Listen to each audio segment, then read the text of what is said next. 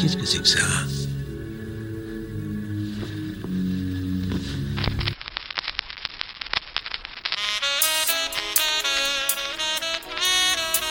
Non, non, non, non, non, non.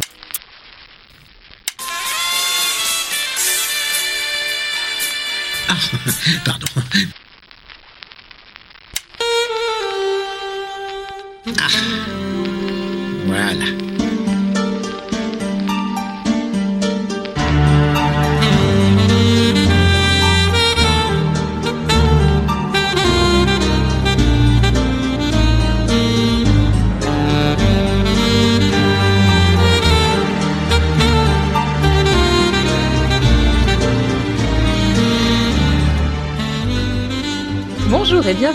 Ce nouvel épisode d'Agatha Christie. Pour ceux qui nous découvrent aujourd'hui, nous sommes Greg et Delphine, et tous les mois nous vous présentons une œuvre d'Agatha Christie. Nous abordons sa bibliographie dans l'ordre chronologique de publication. Dans chaque épisode, nous vous proposons une présentation de l'œuvre, un résumé complet, un point sur la place de l'œuvre dans la vie de l'autrice, et pour finir les adaptations que nous avons trouvées. Et comme pour chaque épisode, nous sommes accompagnés d'une invitée. Celle que nous recevons aujourd'hui est une spécialiste de l'œuvre d'un auteur bien connu, mais qui n'est pas notre chère Agatha. Bonjour Émilie. Bonjour Bonjour. Pourrais-tu te présenter pour nos auditeurs? Alors oui, euh, moi Émilie, si les auditeurs et auditrices écoutent les autres podcasts du label Podcut, on m'entend en gros dès qu'on parle de Stephen King, je suis là parce que j'ai créé le média Stephen King France. Donc au sein du label Podcut, je fais partie de la bande du roi Stephen, qui est un podcast sur Stephen King où on fait ce que vous faites mais avec Stephen King, c'est-à-dire euh, une fois par mois on, on lit euh, une œuvre, que ce soit une nouvelle ou un roman, et on décortique, et on parle des adaptations et de la place euh, dans l'œuvre. Donc c'est la même, et j'ai- c'est la même chose, c'est la même chose, Oui. mais avec euh, des, des, des romans de 600 pages au lieu de 150. et des près, cycles de 4500 pages qui nous ont pris trois ans à faire. Ouais. pour ne pas citer la tour sombre. Ouais, ouais, non, c'est, oui, c'est un peu plus costaud. Après, moi, je, je ne relis pas, en fait. Moi, je suis vraiment là pour, euh, pour le, côté, euh, la personne qui connaît bien son œuvre et qui, euh, on entend beaucoup parler parce que je suis beaucoup l'actu avec les fans, etc. Donc, du coup, je, je suis vraiment là pour la caution un peu, euh, un peu geek et un peu euh, qui va aller vérifier les infos. Et je je fais pas cet effort de de lire ou de relire des des gros bouquins comme ça euh, tous les mois.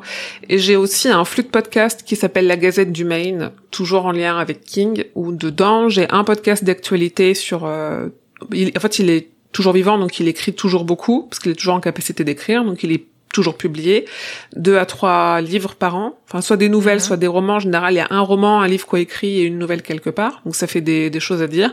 Il y a beaucoup d'adaptations, il y a beaucoup de rééditions, il y a beaucoup de produits dérivés. Donc j'ai ce podcast-là qui parle de cette actualité-là.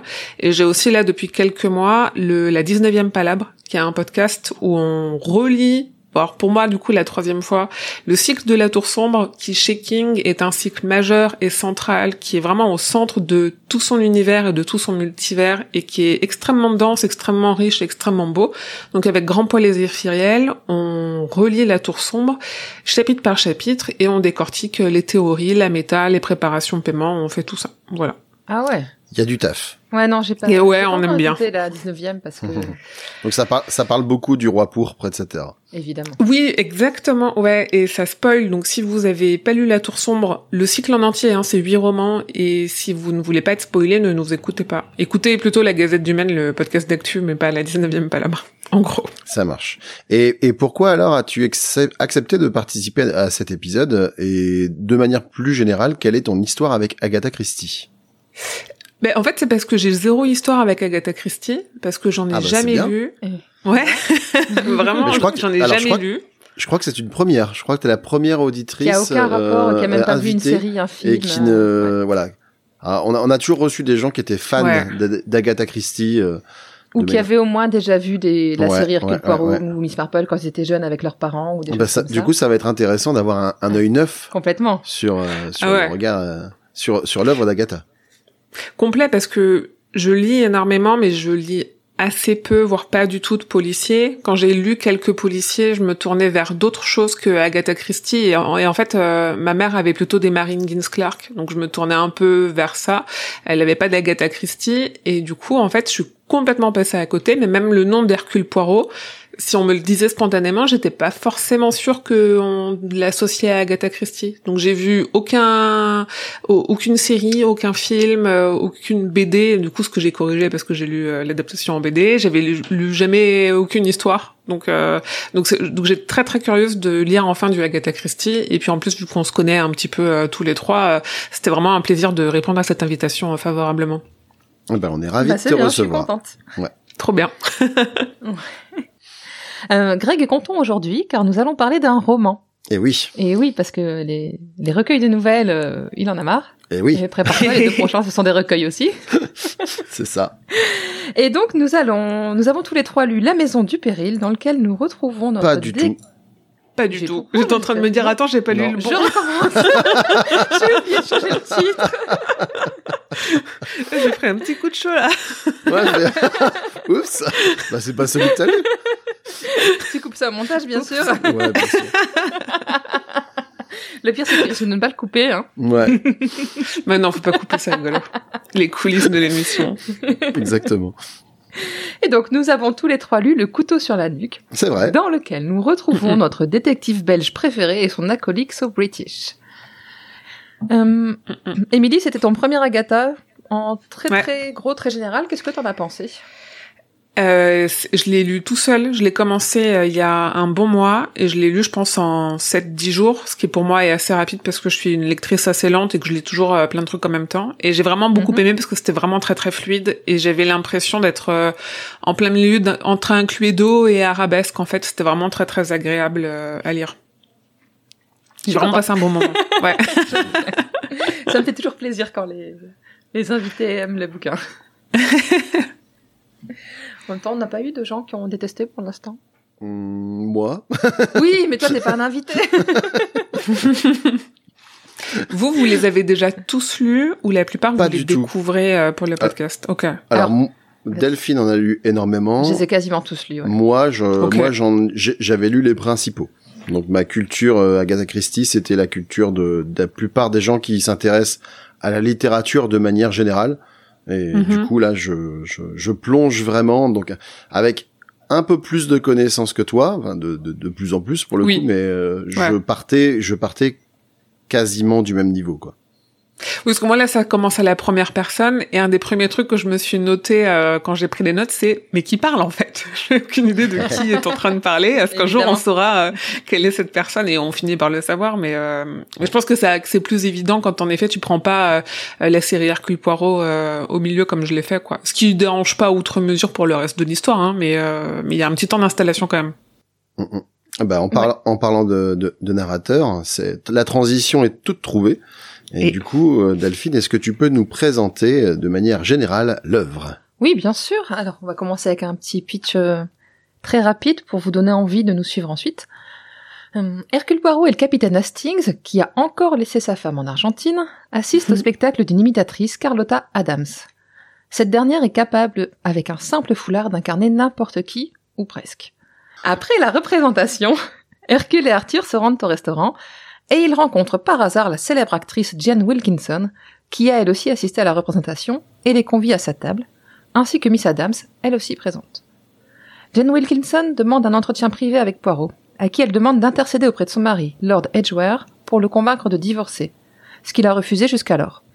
Elle lui explique qu'elle est prête à tout pour ne plus être mariée à cet homme, même à prendre un taxi pour aller le tuer chez lui. Poirot finit par accepter cette tâche qui n'entre normalement pas dans ses attributions.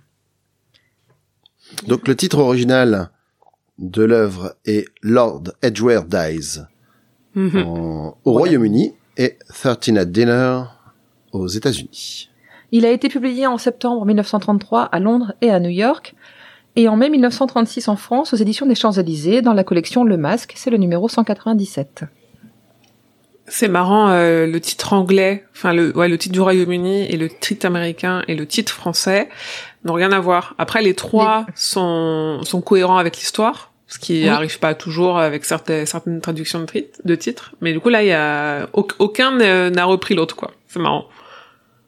C'est oui, ça ça arrive assez souvent, mais on a toujours un rapport euh, bien net avec le avec l'histoire, quel que soit le titre. Et par contre, qu'il y, ait une différence entre le titre anglais et américain, c'est pas si fréquent quand même. Mais je pense que le, c'est peut-être parce que le côté lore dans, aux États-Unis, ça attirera peut-être moins que, Mhm. que la, Ah, peut-être.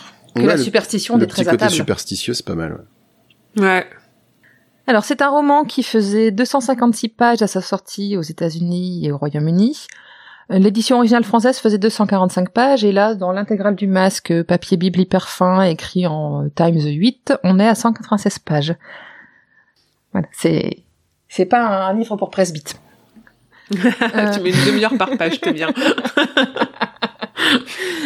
Euh, pour le livre de poche, on est sur 233 pages, 223 pages, pardon. Et pour Audible, ce que j'ai mis là n'est pas bon. J'ai oublié d'aller vérifier en audiobook. Je... Il existe certainement en audiobook en VO, mais j'ai oublié d'aller vérifier. Bouh. Bouh, c'est pas Ils existent en français, les Agatha Christie. Ils ont commencé à en, tra- à en faire ou pas? Euh, les, les plus connus, tu vas retrouver Le Crime de l'Orient Express, Ils étaient 10. euh, je pense qu'il doit aussi y avoir ABC contre Poirot. Mais euh, c'est à peu près tout, en fait. La plupart sont pas traduits euh, Ok. sur Audible, en tout cas. Euh, Pomme, au dernier épisode, avait trouvé un site dont j'ai oublié le nom, sur lequel on pouvait trouver euh, parfois certains Agatha Christie qui étaient lus, mais... Enfin, c'est des, lecteurs pas pros, je pense, parce qu'on entend notamment le bruit des pages qui se tournent pendant la lecture, etc. Oui, ok, ouais. C'est en, c'est, en général, ils ont pas le, les droits pour faire ça, mais ouais. Voilà, Ah, Il y a le meurtre de Roger Ackroyd aussi. Ok. voilà. Cool. C'est bien les livres audio. J'arrive pas moi parce que je quand j'écoute un truc, je fais autre chose en même temps souvent, et du Ouais. coup je mes oreilles se ferment entre guillemets et j'arrive plus à suivre l'histoire. Ouais, moi, ça m'a dépanné à un moment, mais euh, je suis un peu Mhm. comme toi. Je fais plus po- podcast où je me dis je peux décrocher et, et Voilà. si je re-raccroche cinq minutes après, j'ai pas loupé peut-être un truc capital dans l'histoire. Mais, mais c'est bien qu'ils le développent parce que je vois que ça sert à beaucoup de personnes. Donc c'est vraiment Oui. chouette. Ouais, c'est bien. Alors ensuite, qu'est-ce que j'avais dit? Ah oui, au niveau de la traduction. Euh, donc on est par une traduction de Louis Postif pour l'édition française en 1934. Donc c'est déjà un- une personne qui a croisé sur les traductions euh, des romans publiés, d'édition française de 1936, pardon. Et c'est déjà des- une personne qu'on avait croisée sur la traduction, il n'y a pas de... Il est habitué. Et c'est un, autre, un nouveau traducteur, donc Pascal Guinard, pour l'intégrale du masque, euh, traduction qui a été conservée pour l'édition du livre de poche. Voilà. Donc je ne sais pas, toi tu, on verra en cours de route si tu as des différences avec moi puisqu'on n'a pas lu la, même édition tous les deux, hein, Oui. Greg? Et toi Oh. tu as lu le quelle édition? Euh, normalement, c'est celle du livre de poche. Je suis en train d'aller vérifier mon e-book. euh, Est-ce que je l'ai lu en e-book? Alors, si je regarde mes livres qui ont été lus, Le couteau sur la nuque. Ah, c'est l'édition du masque. Donc du coup, ça va être Pascal Guinard. Ok, d'accord. Parce qu'on a, on a parfois des petites euh, divergences de traduction, genre un, un nom qui change ou. Ah non, c'est le masque, mais il y a marqué traduit de l'anglais par Louis Postif. Ok, donc t'as une édition qui date d'avant 1980. Donc tu dois avoir euh, la, même que moi, je pense. Ok. La vieille. Voilà. Mais Ouais, en e-book, est c'est marrant. Est-ce ah ouais, est-ce que tu as, est-ce que tu as, est-ce que tu avais des, des noms sur les chapitres? Oui, non, mais moi aussi j'ai des noms sur le. Ah, cette fois-ci tu, tu, tu en as? Alors du coup, euh, je Des vais- je vais noms donner- sur les chapitres? Des Oui. titres au chapitre. Ah oui, ouais, genre euh, chapitre premier, une soirée au théâtre. Ouais. Alors, euh, ce sera pas forcément la même que, ce, que ceux de Delphine, donc Voilà. on est en majorité, donc on va dire que c'est nous qui gagnons. voilà. Puis, moi, mon premier chapitre, tu vois, c'est au théâtre. Voilà. En fait, ils, Ah oui, ils étaient moins bons, donc ils essaient d'économiser des mots, tout ça. Et donc, il faudra qu'on, on, on va bientôt avoir un- une invitée qui va lire en VO, je me semble. Mm, mm. Qui a, qui a Oh. parlé dernièrement. Je sais plus. C'est Il y en a intéressant. quelqu'un qui m'a parlé de lire en VO, donc ce sera bien. Ok. On y va pour le résumé, t'es prêt? Vas-y. Ok, donc là c'est Greg qui va résumer le livre et attention, si vous ne l'avez pas lu et ne souhaitez pas qu'on vous divulgage l'histoire, faites pause et filez le lire avant de reprendre votre écoute. Parce que là dans le résumé, on va vraiment tout vous dire. Et si jamais vous voulez continuer de nous écouter en passant le résumé, regardez bien sur votre piste de lecture, il y a des chapitres. Normalement. Ça, ça, ça dépend des, des lecteurs. Oui, la plupart des lecteurs. En tout cas, si Ah vous oui. lisez sur Ocha, sur euh, Spotify, vous avez les chapitres. notamment. Et Emily, comme on dit toujours, euh, donc je vais beaucoup, je vais beaucoup parler, mais rassure-toi, tu auras l'occasion de parler. Et même si tu trouves que je raconte des bêtises, ce qui arrive au moins une fois par épisode, euh, tu m'arrêtes et tu me contredis ou tu, tu débats avec moi. euh, N'hésite pas. C'est le, c'est le test pour voir si on écoute toujours. C'est ça, c'est pour voir les gens qui se sont endormis. ok, je vais rester concentré alors. Ok, on est parti? On est parti. Alors, Allez. Chapi- chapitre 1, comme tu le disais, une soirée au théâtre. Donc, Hastings raconte les circonstances de la mort très médiatisée de Lord Edgware, ainsi que le rôle discret, mais décisif, qui jouait son ami Hercule Poirot, la moustache la plus célèbre de Belgique et d'Angleterre réunie. Son récit commence lors d'une matinée où une actrice, Carlotta Adams, qui est juive, on précise, parce que c'est Oui, c'est mentionné presque dès le début. oui. Mm. Donc c'est un Mm. petit, euh, on, on, on fait souvent des points comme ça parce que il y a souvent des clichés sur les ethnies, sur les, euh, voilà, sur les gens qui viennent de tel ou tel euh, endroit ou de telle ou telle confession. euh, ils ça. ont des caractéristiques en tout cas très définies. Et là, euh, ce, ce qu'on dit d'elle euh, assez tôt, je sais pas si c'est dans le dès le premier chapitre, c'est qu'on mentionne qu'elle est juive et que du coup, elle aura toujours moyen de s'en sortir dans la vie, sauf si euh, elle se fait avoir à cause d'une histoire d'argent. Ouais, de toute façon, il y a des commentaires et des détails, que ce soit sur le physique, sur euh, un peu des, des raccourcis, des clichés un peu sexistes et tout, qui sont vraiment d'époque, hein, pour le coup. Oui, et en plus, fait. je trouve Oui, que voilà. c'est pas si pire pour l'époque. euh, Ouais, ouais, ouais, ouais, mais bon, c'est c'est vrai qu'avec notre regard de 2023, on, on, on Ouais. ne peut pas, on, on ne peut pas s'empêcher de les, de les remarquer euh, au fur et à mesure. C'est sûr. Donc Carlotta Adams qui qui fait euh, une performance et notamment quelques imitations, euh, comprenant celle d'une actrice en vogue, Jane Wilkinson. Donc l'américaine a le titre de Lady Edgware, mais ne semble plus guère fréquenter son mari, un homme fortuné mais excentrique. La personne caricaturée est d'ailleurs dans la salle, accompagnée d'un beau jeune homme, et semble s'amuser follement. Plus tard, prenant leur repas au Savoy, parce qu'il faut savoir que Hercule Poirot et Hastings, ils mangent toujours dans les endroits les plus raffinés d'Angleterre. bah, Hercule Poirot, t'as pas le choix. Donc Hastings et Poirot retrouvent Miss Adams et Wilkinson à des tables séparées. Cette dernière vient les accoster avec une requête pour le détective. De but en blanc, une fois dans ses appartements, elle indique qu'elle souhaite se débarrasser de son mari. Chapitre 2. Le souper. Poirot est interloqué mais Jane développe. Elle cherche à divorcer de son exubérant mari qu'elle juge impossible, parlant notam- notamment de son premier mariage compliqué. Poirot devrait le convaincre d'accepter. D'un ton plutôt badin, elle explique qu'elle aurait aussi bien pu le faire supprimer pour être définitivement tranquille. Mais elle dit que ça se fait pas en Angleterre et qu'elle arrive pas à trouver la Voilà, personne pour elle le faire. dit euh, aux États-Unis, j'aurais engagé des, des gars pour pour le faire buter, mais il paraît qu'en Angleterre, ça marche pas comme ça. Elle est tellement décomplexée. voilà. Complètement. C'est ce que j'allais dire. Elle apparaît comme une femme inconséquente et à qui on Ah ne ouais. refuse jamais rien. Une enfant gâtée, en fait. Voilà. Et en oui, l'occurrence, clairement, ouais. En l'occurrence, la raison pour laquelle elle souhaite divorcer, c'est parce qu'elle voudrait se remarier avec un autre homme, le duc de Merton, qui a la réputation d'être quelqu'un de plutôt pieux, voire ascétique, et aussi très soumis à sa mère. Oh, la maman, oui. D'autres personnes font leur entrée. L'homme qui accompagnait Jane, Brian Martin, les Whitburn, un couple à l'apparence insignifiante, on va le dire, parce qu'ils servent pas grand chose, ils sont là, quoi, c'est un peu des pots de fleurs. Et Carlotta, elle aussi accompagnée, et que Miss Wilkinson brûlait de rencontrer. Elle s'éclipse pendant un moment. Brian dépeint son ami comme particulièrement égocentré. Donc l'accompagnant de Carlotta, un ancien aspirant acteur, un, a un sérieux penchant pour la boisson, ainsi que des dettes multiples, dont il s'ouvre après quelques verres. Carlotta semble détester Jane. Elle lui réserve ses regards les plus noirs quand elle ne se croit pas observée. Alors que les convives se séparent, Poirot, dûment brossé dans le sens du poil, consent à aller voir Lord Edgware. Ça va jusqu'ici? T'es plutôt, euh, t'es plutôt raccord avec ce que je raconte? Oui, c'est marrant que tu précises euh, brosser dans le sens du poil parce que vu que je connaissais pas du tout le personnage d'Hercule Poirot, je l'imaginais pas comme ça. Il est, euh, il a des côtés un peu antipathiques. euh, c'est assez marrant Oui. ce personnage. en fait, je m'y attendais pas du tout, donc je me suis dit mais c'est moi qui ai un problème avec lui ou en fait il est vraiment euh, assez spécial. euh, et Il non est non, et du particulier. coup tu, Il est, oui, il est particulier. ouais, ouais. Il a Il des est côtés... narcissique, snob. Ouais. Mais Euh, profondément maniaque. Il a une intuition incroyable. Hein. On serait chez Ah, King, on dirait qu'il a le complètement. Shining, mais euh, Complètement, Ouais. oui, exactement. il a, il- il- ouais, il a une capacité d'analyse hors du commun.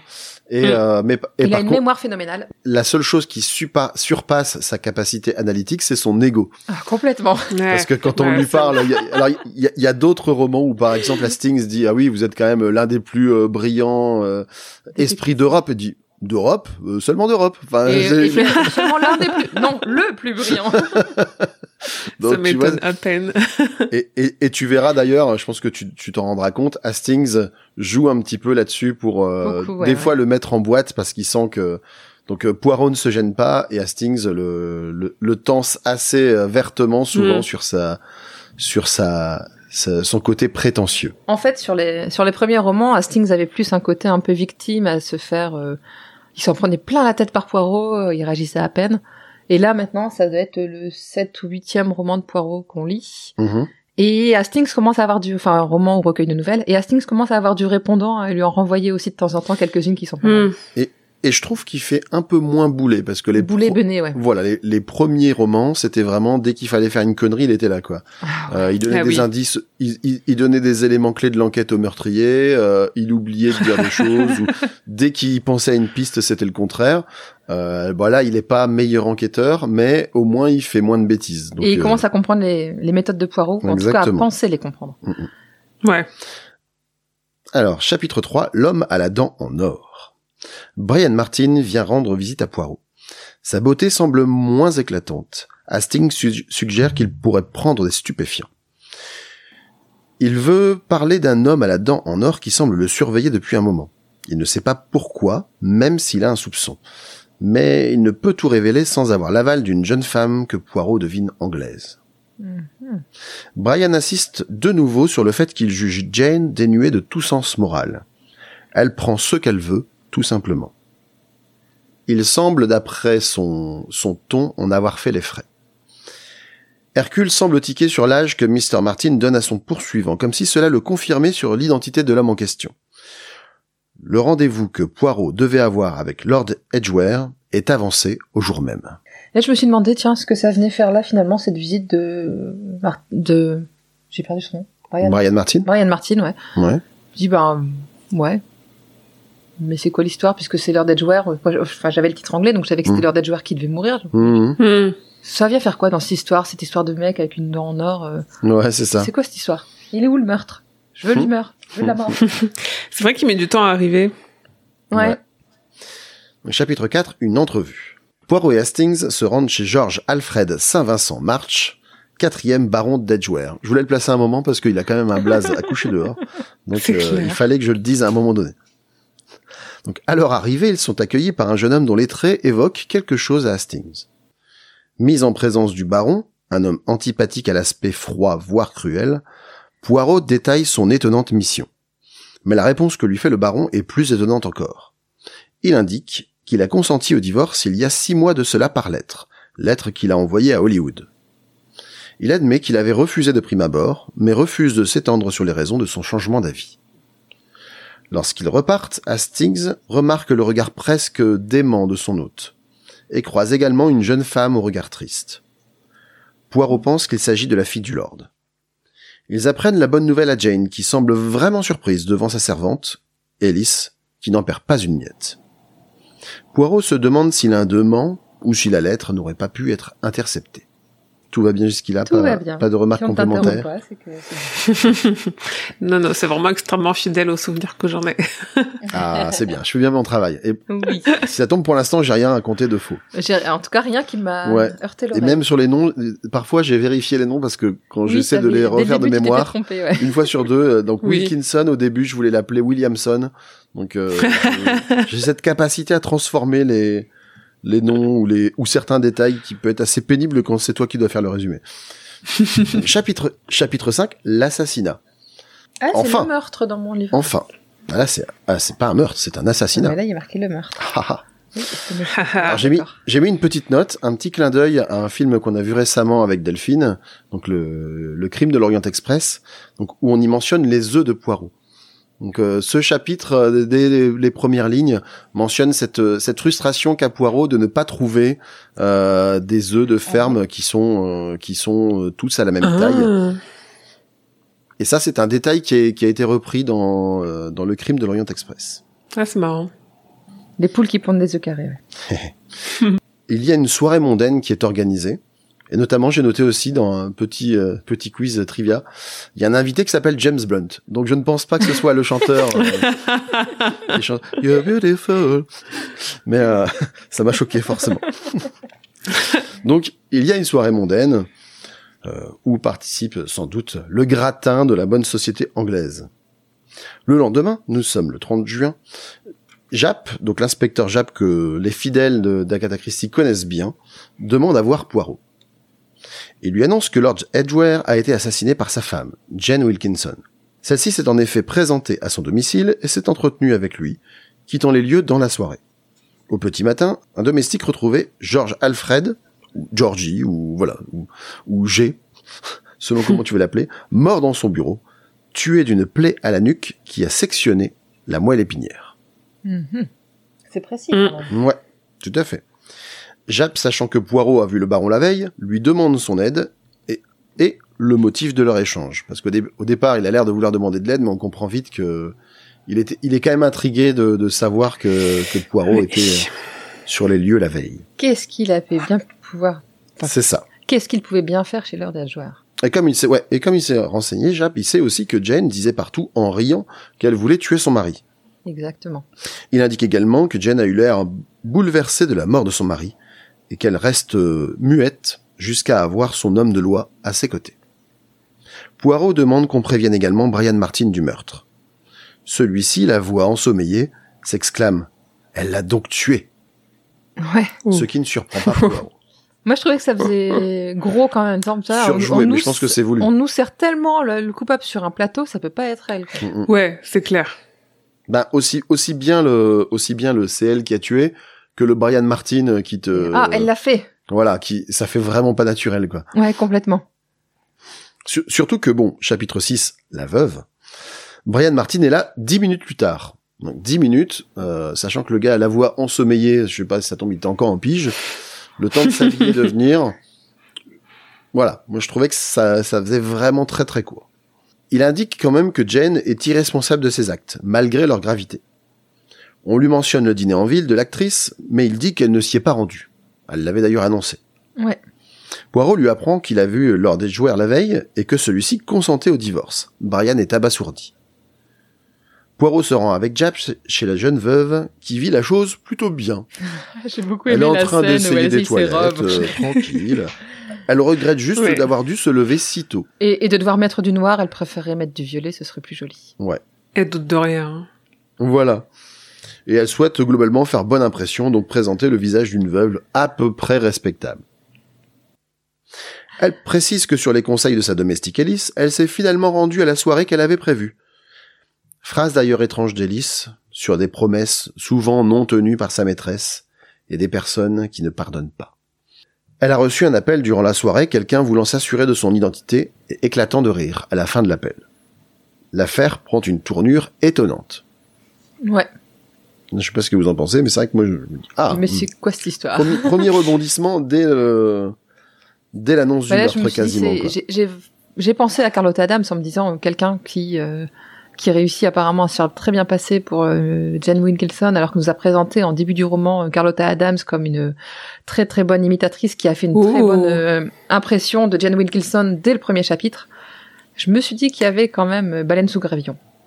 Ah ouais, tu y as pensé tout de suite? Moi, c'est marrant, pas du Mais- tout. Je- Enfin, je- j'ai vraiment euh, un type de lecture où même quand je regarde des séries, je me laisse, je me laisse porter. J'essaye. euh, enfin, je, même malgré moi, j'a- j'arrive jamais à deviner ou à essayer de, Ouais.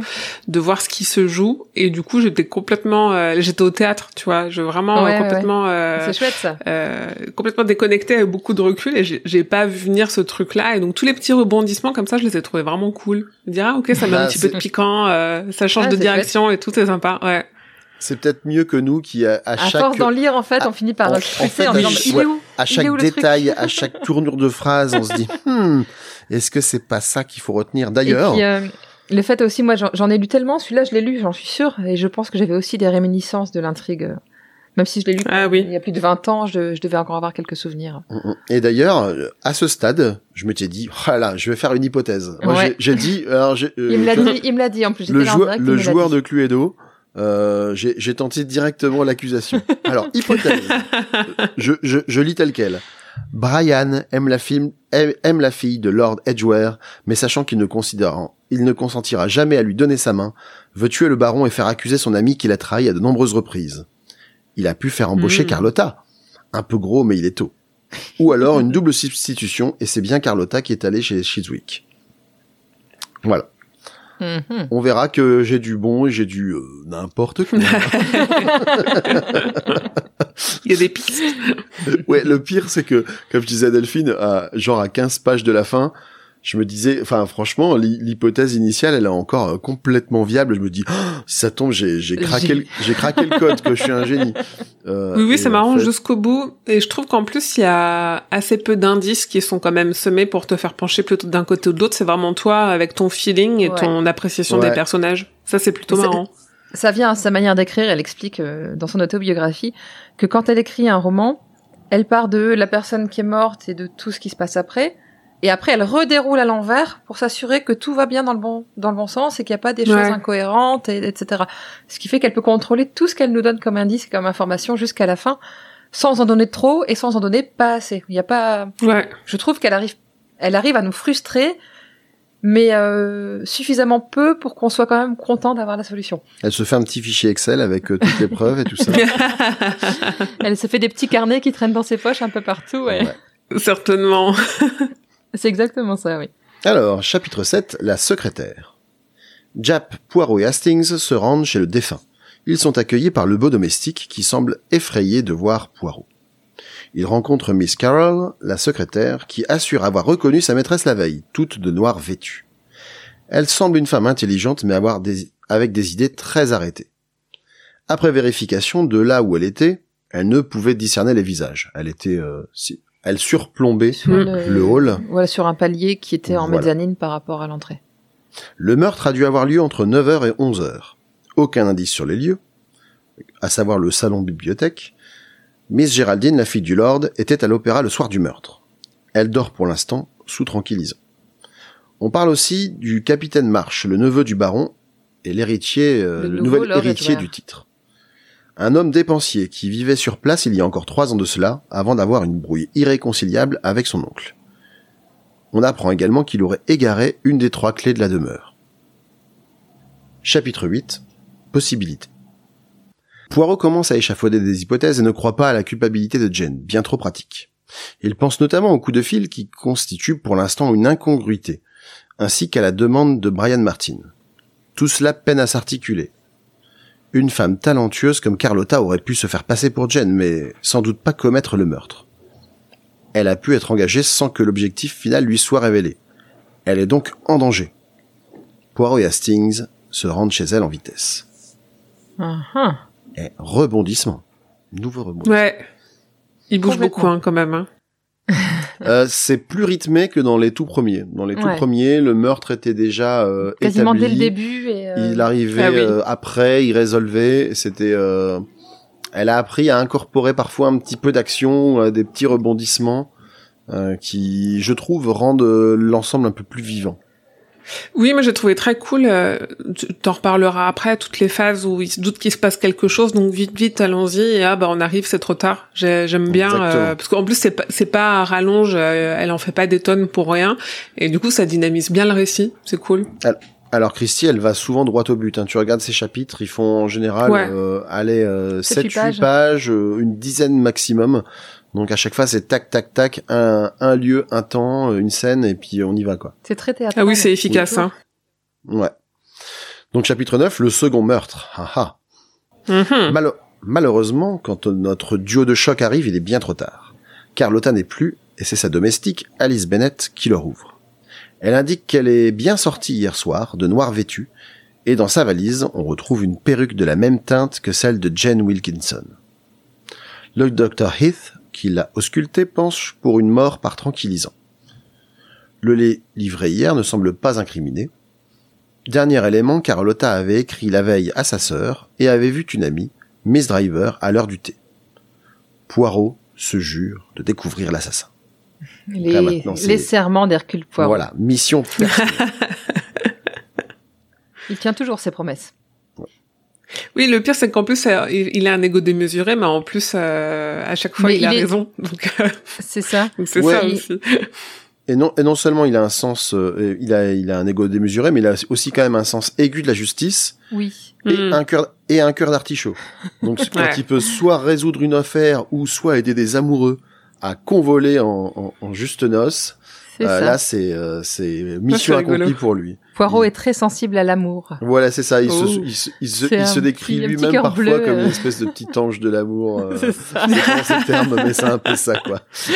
Ce qui, ce qui, ce qui là aussi, comme tu disais, euh, ajoute un peu à la complexité du personnage qui a des côtés vraiment Oui. très antipathiques. Il est cassant, il est, euh, euh, Il est prétentieux, etc.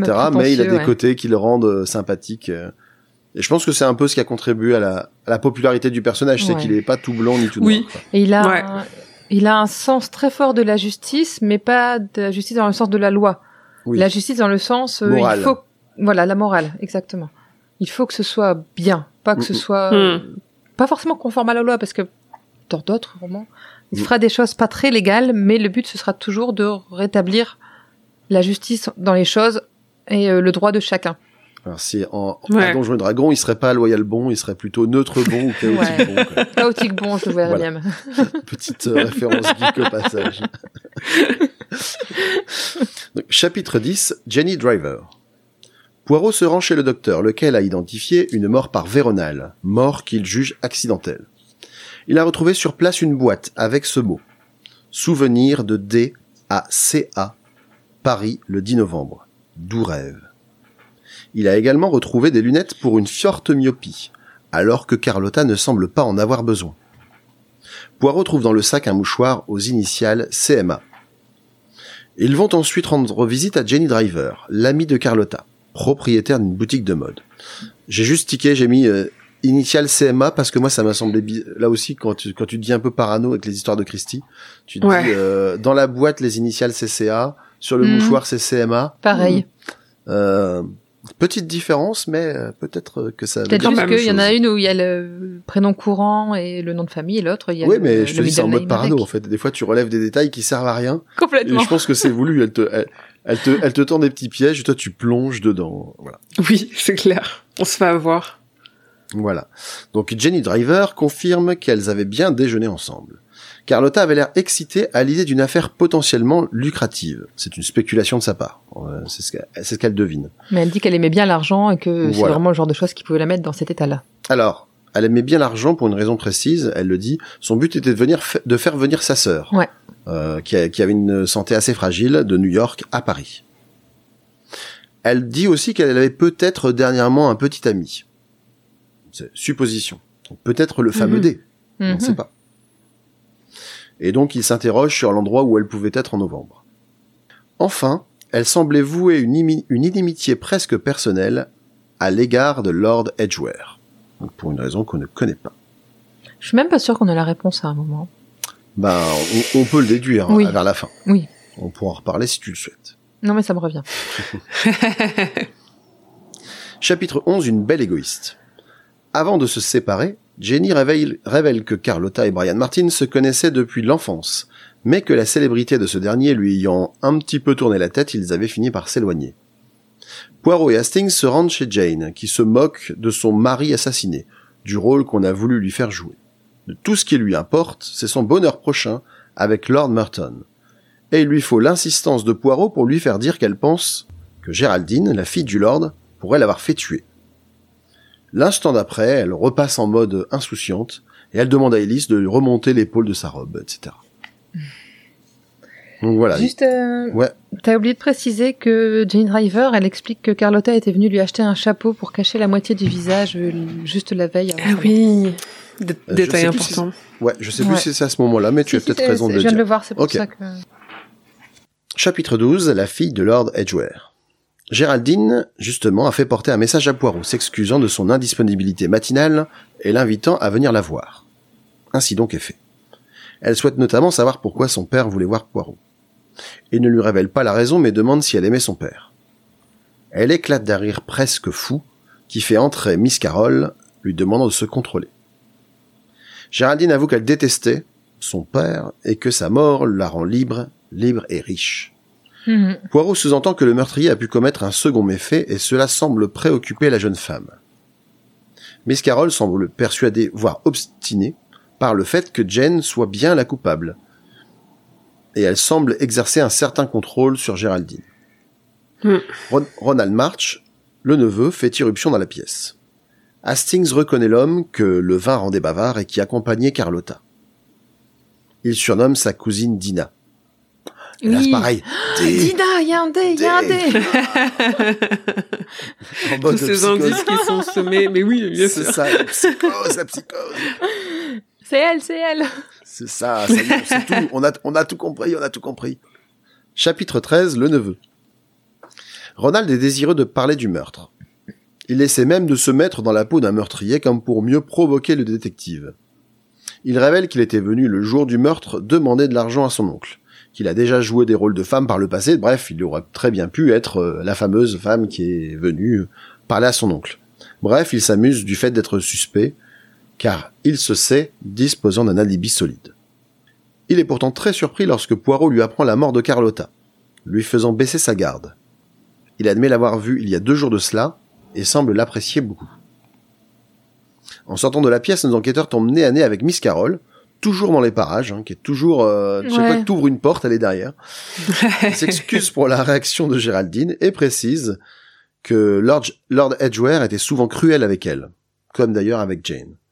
Quand Hercule lui demande si le Lord comptait se remarier une troisième fois, elle semble troublée.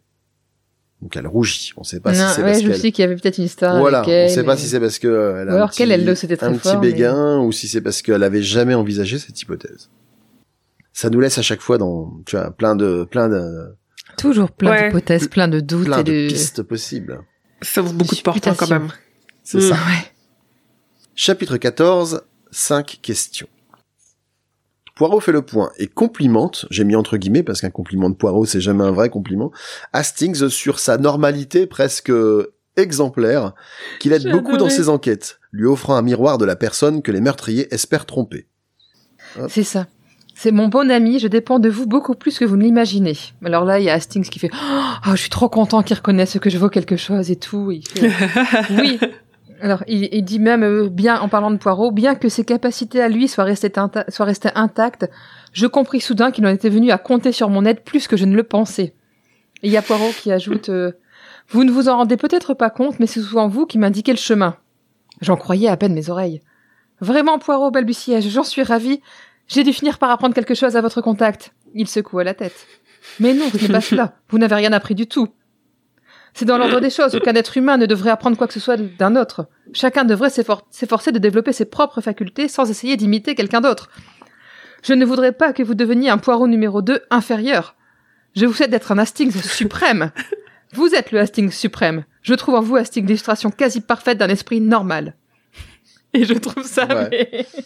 C'est vraiment un personnage particulier. hein. C'est ça, tu prends. Il souffle le chaud et le froid, la vache. Voilà, tu, Je tu sais prends, pas trop tu quoi en prends- penser. Est-ce que c'est un compliment ou pas? Je sais pas. ouais, tu, tu, tu, tu prends à la fois des, des compliments et un tacle au niveau du genou. Euh, Oui, oui. voilà. Et en gros, tout ça pour euh, Poirot dit tout ça pour dire que euh, en observant les réactions d'Hastings qui réagit comme un monsieur tout le monde, il arrive à comprendre ce que le meurtrier attendait en fait comme réaction en, en agissant. Mm, mm. Ce qui est pas très flatteur. Hein. Finalement, non. Tout à fait. Et Poirot se pose en outre cinq questions. Je les ai bien aimé ces questions. Je les ai notées. Pourquoi ce revirement de Lord Edgware, Edgware quant au divorce? Qu'est devenu sa lettre? Que signifiait le rictus qu'Hastings lui a vu? À qui appartiennent les lunettes pour myope retrouvées dans les affaires de Carlotta? Et qui a téléphoné à Jane le soir du meurtre et pourquoi? Et je note aussi, aussi une petite citation d'Hastings, enfin de, du, de Poirot, que, ce que Hastings dit, bah, tu, vous vous posez pas la question du meurtrier. Il dit, non, cette question est prématurée. Vous ressemblez au lecteur d'un roman policier qui, dès le début, veut connaître le coupable et accuse tous les personnages du livre sans rime ni raison. Et là, je me suis senti clairement visé. Complètement. Ah ouais, mais j'ai c'est clair. tu J'avoue, prends j'ai une balle perdue, t'as rien demandé. C'est ça. Il y a souvent des pics pour les lecteurs ou même envers elle-même aussi. Elle fait parfois des petites, euh, des petites Ah, vannes drôle. euh, envers l'auteur. euh. un des auteurs de romans policiers qui essaye de berner tout le monde et qui, Hmm. qui n'arrive à avoir personne ou des choses comme ça. Chapitre 15. Sir Montagu Corner. Nos enquêteurs se rendent chez euh, Sir, on va plutôt dire Sir. Sir Montagu? Montagu? Mon- ah, c'est dur à dire. Mm. Je, veux Montagu. dire je veux dire Montagu. euh, Ouais. c'est. Dans les adaptations, nos on amis l'a écouté en anglophones VO nous- et nous- mais Montagu, Montagu, j'ai- pas relevé un truc le- comme ça, c'était dur à dire. Ah oui. Une partie de bridge s'y tient avec notamment les Whitburn, comme par hasard, et un jeune acteur du nom de Donald Ross. Corner semble être un homme très posé, très raffiné. Il a apprécié rencontrer Jane qui lui a dit vouloir devenir directrice de théâtre. Un domestique raconte le coup de fil reçu le soir même, deux personnes s'étant relayées pour un appel court. Il s'adressait à Lady Edgeware et non à Jane Wilkinson. Le soir du repas, à cause d'un désistement, ils étaient très à table. Mhm. Ah ah. Mhm. On Le fameux titre- titre américain. Voilà, le titre Voilà. américain, exactement. Chapitre 16, discussion. Jap fait le point avec Poirot et promet de chercher la lettre de Carlotta. Les deux hommes ont des, ont des pistes très différentes. Jap étant persuadé que Carlotta est la meurtrière. Le détective belge lui suggère de s'intéresser à Lord Merton et fait noter à Hastings l'ancienne adresse du neveu. Enfin, apparemment, la clé de maison de Lord Edgware a disparu, ainsi que de l'argent français qui devait servir pour un prochain voyage. Chapitre 17, le maître d'hôtel. Oui, Vas-y, je le dirai après. Non, tu peux le dire maintenant. Euh, ce, ce maître d'hôtel, en fait, quand on l'a décrit, j'ai été persuadée pendant un très long moment dans le roman que c'était Brian Martin qui s'était déguisé pour oui, s'approcher de comme et essayer de le tuer. Ouais, ouais, Mm. carrément. C'est vrai.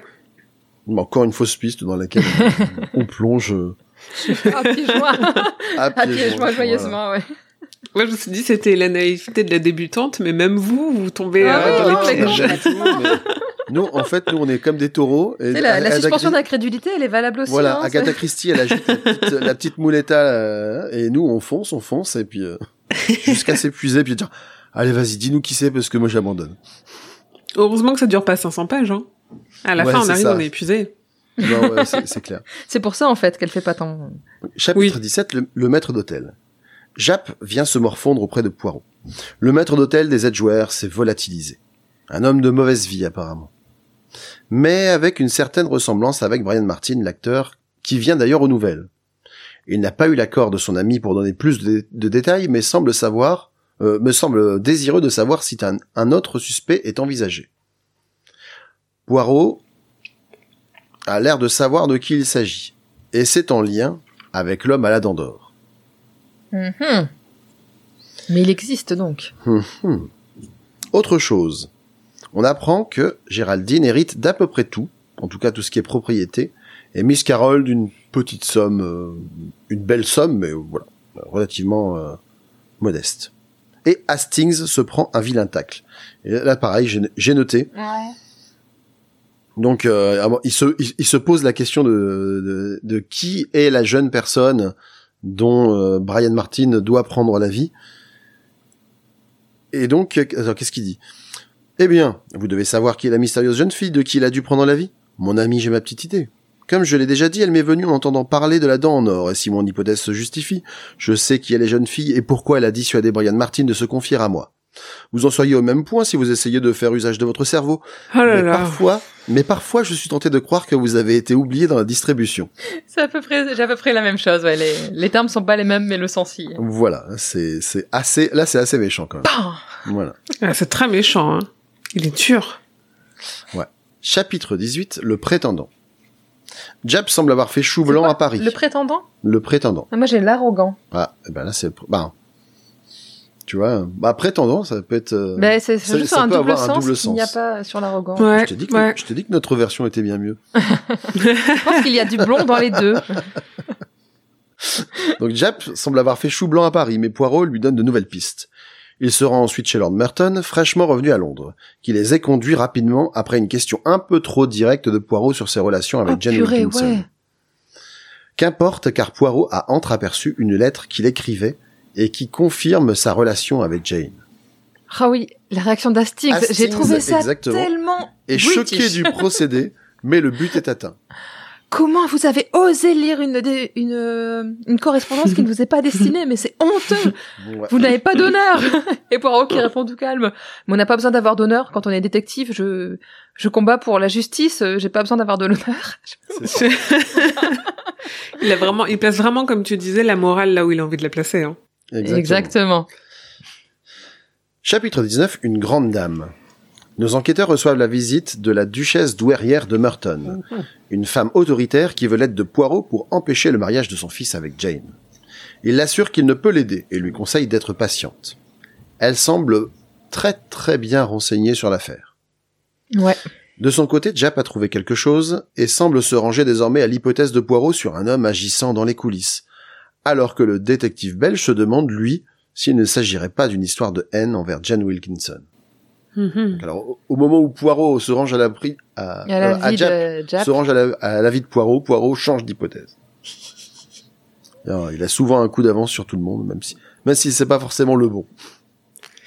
Oui. il prend les mauvaises pistes avant les autres. C'est drôle. C'est ça. C'est déjà ça. Oui, c'est déjà ça. On l'a, on l'a déjà, on l'a déjà comparé dans d'autres épisodes à, un- à un Dr House, tu vois. Un peu, ouais. Ah oui, ouais, je vois dans l'idée. Il fait, Il y a quelque il chose. Exactement, il fait le, il fait le diagnostic, il se trompe une ou deux fois, et puis à la fin, euh, je- au dernier moment, euh, il trouve le bon truc. Il envoie des petits taquets au passage aussi. Ça marche. Évidemment. Aussi. aussi. Chapitre 20, le chauffeur de taxi.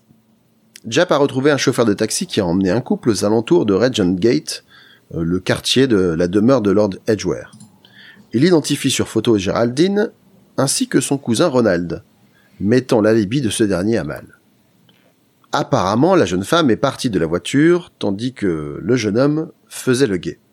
Jap a aussi pu obtenir une copie de la lettre de Carlotta à sa sœur. Elle y raconte sa rencontre avec Donald, avec Ronald, avec Donald. Donald. En même temps, il y a un Donald, c'est pas le bon, mais avec Ronald, et le défi qu'il lui a lancé pour 10 000 dollars de se faire passer pour Jane Wilkinson. L'affaire semble donc très simple, mais Poirot est perplexe car quelque chose Mm. ne colle pas. Ça chiffonne, il y a un truc Voilà. qui va pas. À chaque fois que ça devient évident, Lui dit non, c'est trop lui facile, dit non, c'est ça. ça, c'est trop facile, c'est c'est pas ça le truc. En fait, il fonctionne dans ce, en ayant, euh, en se construisant une image de ce qui a pu se passer. Mm, mm. Et il faut que son image, l'image qu'il se fait, puisse rentrer dans les cases de la réalité. Il veut pas faire ren- rentrer les indices qu'il collecte dans ce qu'il imagine, mais plutôt ce que lui a imaginé doit coller avec ce qu'il constate. Si ça colle pas, c'est que ce qu'il a imaginé ne correspond pas et il faut qu'il réadapte son- sa pensée. Ouais. Ça lui j'aime bien réussit. cette façon. Bah ouais, j'aime Mm. bien moi cette façon de faire. Chapitre 21, le témoignage de Ronald. Donc Ronald a clairement perdu son attitude bravache, qui est Ah, celle qu'il avait affichée lors de la première entrevue. Il avoue pour le taxi et raconte sa propre version. Il a rencontré sa cousine à l'opéra de façon fortuite, il s'est ouvert à elle de ses problèmes d'argent, et elle a proposé de mettre en gage des perles appartenant à leur famille. Ils se sont donc rendus à Regent Gate, mais il a alors vu Brian Martin s'introduire chez son oncle avec une clé. Mhm. Lui-même ayant retrouvé la sienne un peu plus tôt, il a voulu aller voir sur place, mais a rencontré Géraldine et ils sont repartis avec les perles, revenant ensuite à l'opéra. Ils se sont promis de garder le silence car les circonstances les auraient fait apparaître coupables. Hmm. Autre élément plus troublant encore, il affirme n'avoir jamais engagé Carlotta pour se faire passer pour Jane, ne disposant de toute façon pas de la De 10 000 somme dollars. proposée. C'est ça, c'est, il, Il est un peu trop fauché pour faire ça. Exactement. C'est beaucoup, hein, surtout pour l'époque. Hein. Enfin, vraiment, euh, Oui, c'est oui. un sacré pactole. Il semble atterré, mais contre toute attente, Poirot lui apporte son soutien. Poirot lui dit qu'il le croit. Chapitre 22, l'étrange conduite d'Hercule Poirot. Jap et Hastings ne comprennent pas l'attitude de Poirot qui met pourtant le doigt sur un détail resté inaperçu jusqu'ici.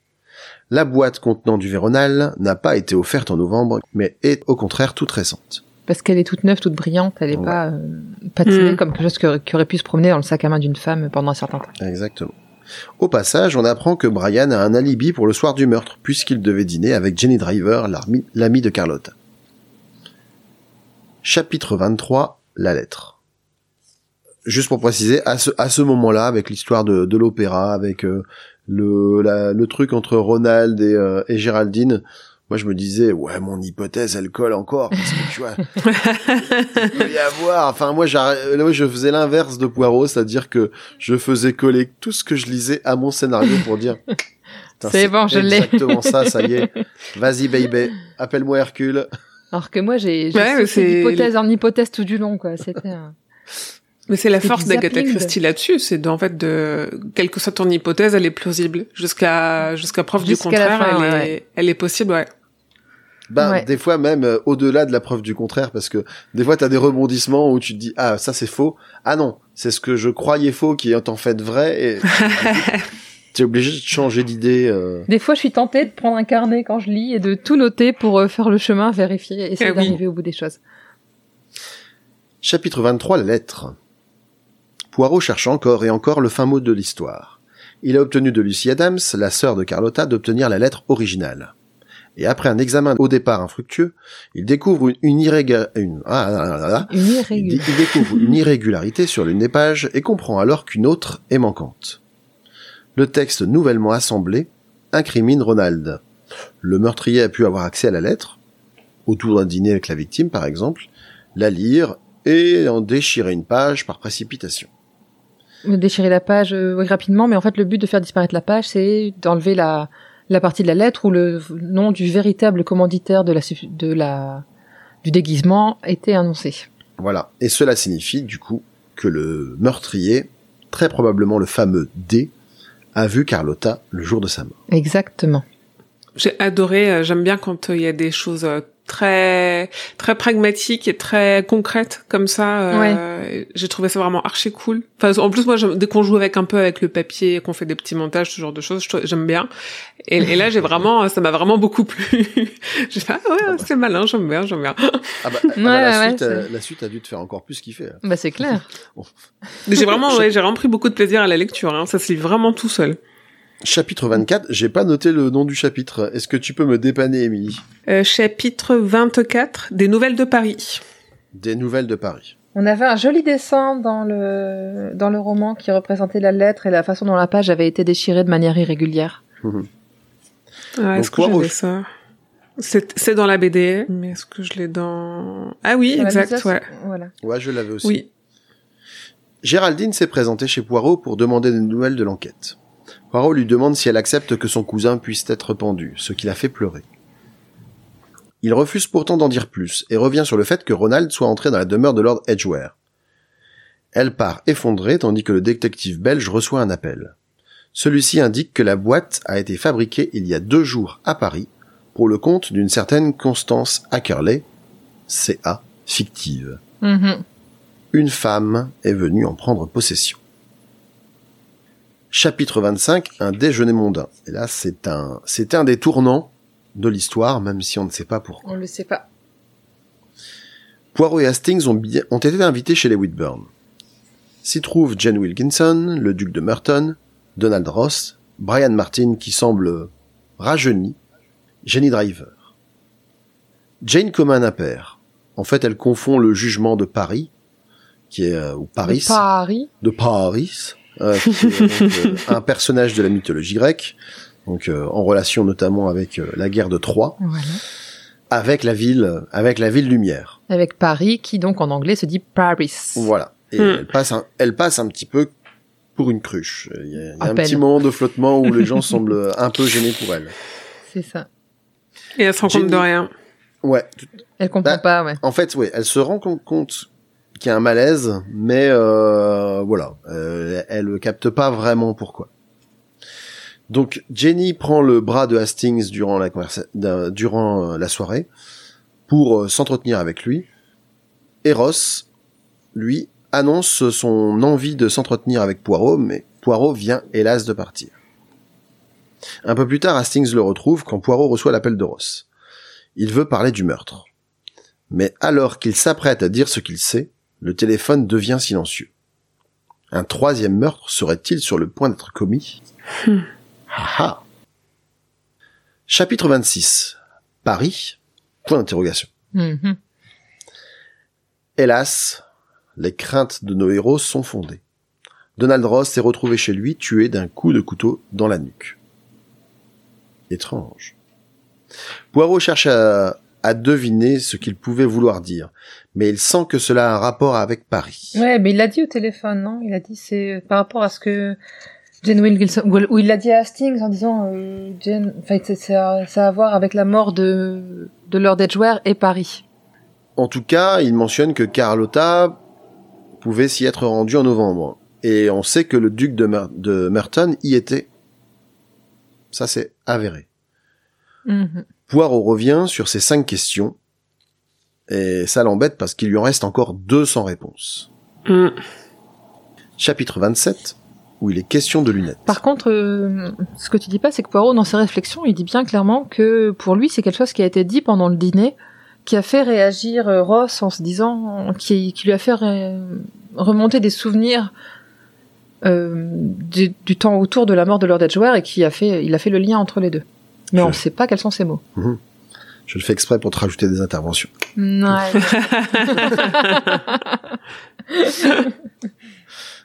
Rodriguez, tu vois, ça, pirouette. Chapitre 27, où il est question de lunettes. Nos amis se rendent à Regent Gate et discutent avec Miss Carroll, de Mrs. March, et de son penchant pour son cousin. Mais c'est surtout une bonne excuse pour Poirot Miss qui... March, du coup, si c'est mademoiselle. Putain, j'y arriverai jamais. Miss March, Miss. c'est pour les demoiselles et Mrs. euh, Mrs. pour madame. Jusqu'à la fin de mes jours, hein, mes excuses, hein, je confonds. en plus, je l'ai noté Mrs. avec ES pour bien insister Non, sur non, le non, c'est truc, Miss. pour me forcer à le dire. Eh ben, je me suis planté. Bah, bah, superbe. Euh, mais c'est surtout une bonne excuse de pour Poirot qui, pendant la conversation, euh, feint une maladresse pour échanger ses lunettes, enfin les lunettes euh, dont il disposait, avec celles de Miss Carroll. Le prestidigitateur. Exactement. Malheureusement, elles ne correspondent pas. Miss Carroll, en remettant ses lunettes, se dit bah c'est pas Bah, mes lunettes, c'est- oh. Waouh, Oh, la je vois rien. correction. On dirait les gens qui mettent mes lunettes à moi, parce que moi, je suis particulièrement. Et en général, euh, ceux qui ceux qui mettent mes ceux qui mettent mes montures pour tester, ils ont l'impression de prendre une dose de LSD, quoi, parce que ça devient. un peu- oui. Ouais, je vois tout à fait. J'ai j'ai une grosse correction aussi aux deux yeux et je mets des lentilles, mais c'est les lunettes traînent, ça peut être rigolo. Et ben pareil. Mm. Mais alors qu'il passe devant un cinéma qui diffuse un film dans lequel joue Brian Martin et où est mentionné le rôle d'une certaine Ellis, Poirot a une illumination. Là, c'est le hasard. Il s'arrête au milieu de la route sur le passage piéton, manque de se faire renverser par un bus, se fait insulter par le chauffeur au passage. Ouais. Malgré tout ça, il réagit pas et il continue son chemin. Là, il était en train de réfléchir, donc euh, il peut bien se faire écraser. C'est c'est comme ton quand ton quand ton Windows il est en train de d'ouvrir un onglet, et tu lui demandes de faire un autre truc, il fait rien. C'est comme ça. C'est vraiment très théâtral comme mise en scène, je trouve. Ouais, ouais, ouais. Un Christy était fan de théâtre et elle, elle a écrit quelques pièces aussi qui valent le coup. Ah ouais, ça sent, c'est marrant. Chapitre 28, Poirot pose quelques questions.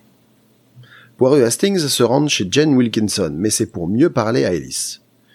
Il lui demande ce qu'elle sait des relations entre Jane et Brian Martin. Elle révèle qu'ils étaient épris l'un de l'autre, mais que le divorce était alors impossible. Puis le duc de Merton est arrivé, et il a présenté un meilleur parti. Brian l'a très mal pris. Jane réagissant quant à elle avec sa légèreté habituelle. Poirot renverse de nouveau maladroitement euh, l'eau d'un vase sur Ellis, mais c'est en, en réalité un nouveau subterfuge. Il en a profité pour remplacer les lunettes de la jeune femme qui n'a rien remarqué. Euh, jeune femme d'ailleurs, je suis pas sûr que ce soit si jeune que Ben, ça. je vois pas si jeune du coup. ouais. Ouais. Donc de la femme, de, de la femme de chambre qui n'a rien remarqué. Mhm. Chapitre 29. Poirot parle. Poirot fait réunir Brian Martin, Jenny Driver et Japch chez lui. Alors là, J'étais déçu qu'il n'y ait pas plus de monde. Voilà. Moi, je voulais avoir tout. il y a un truc- un qu'il faut que tu Un saches. gros reveal.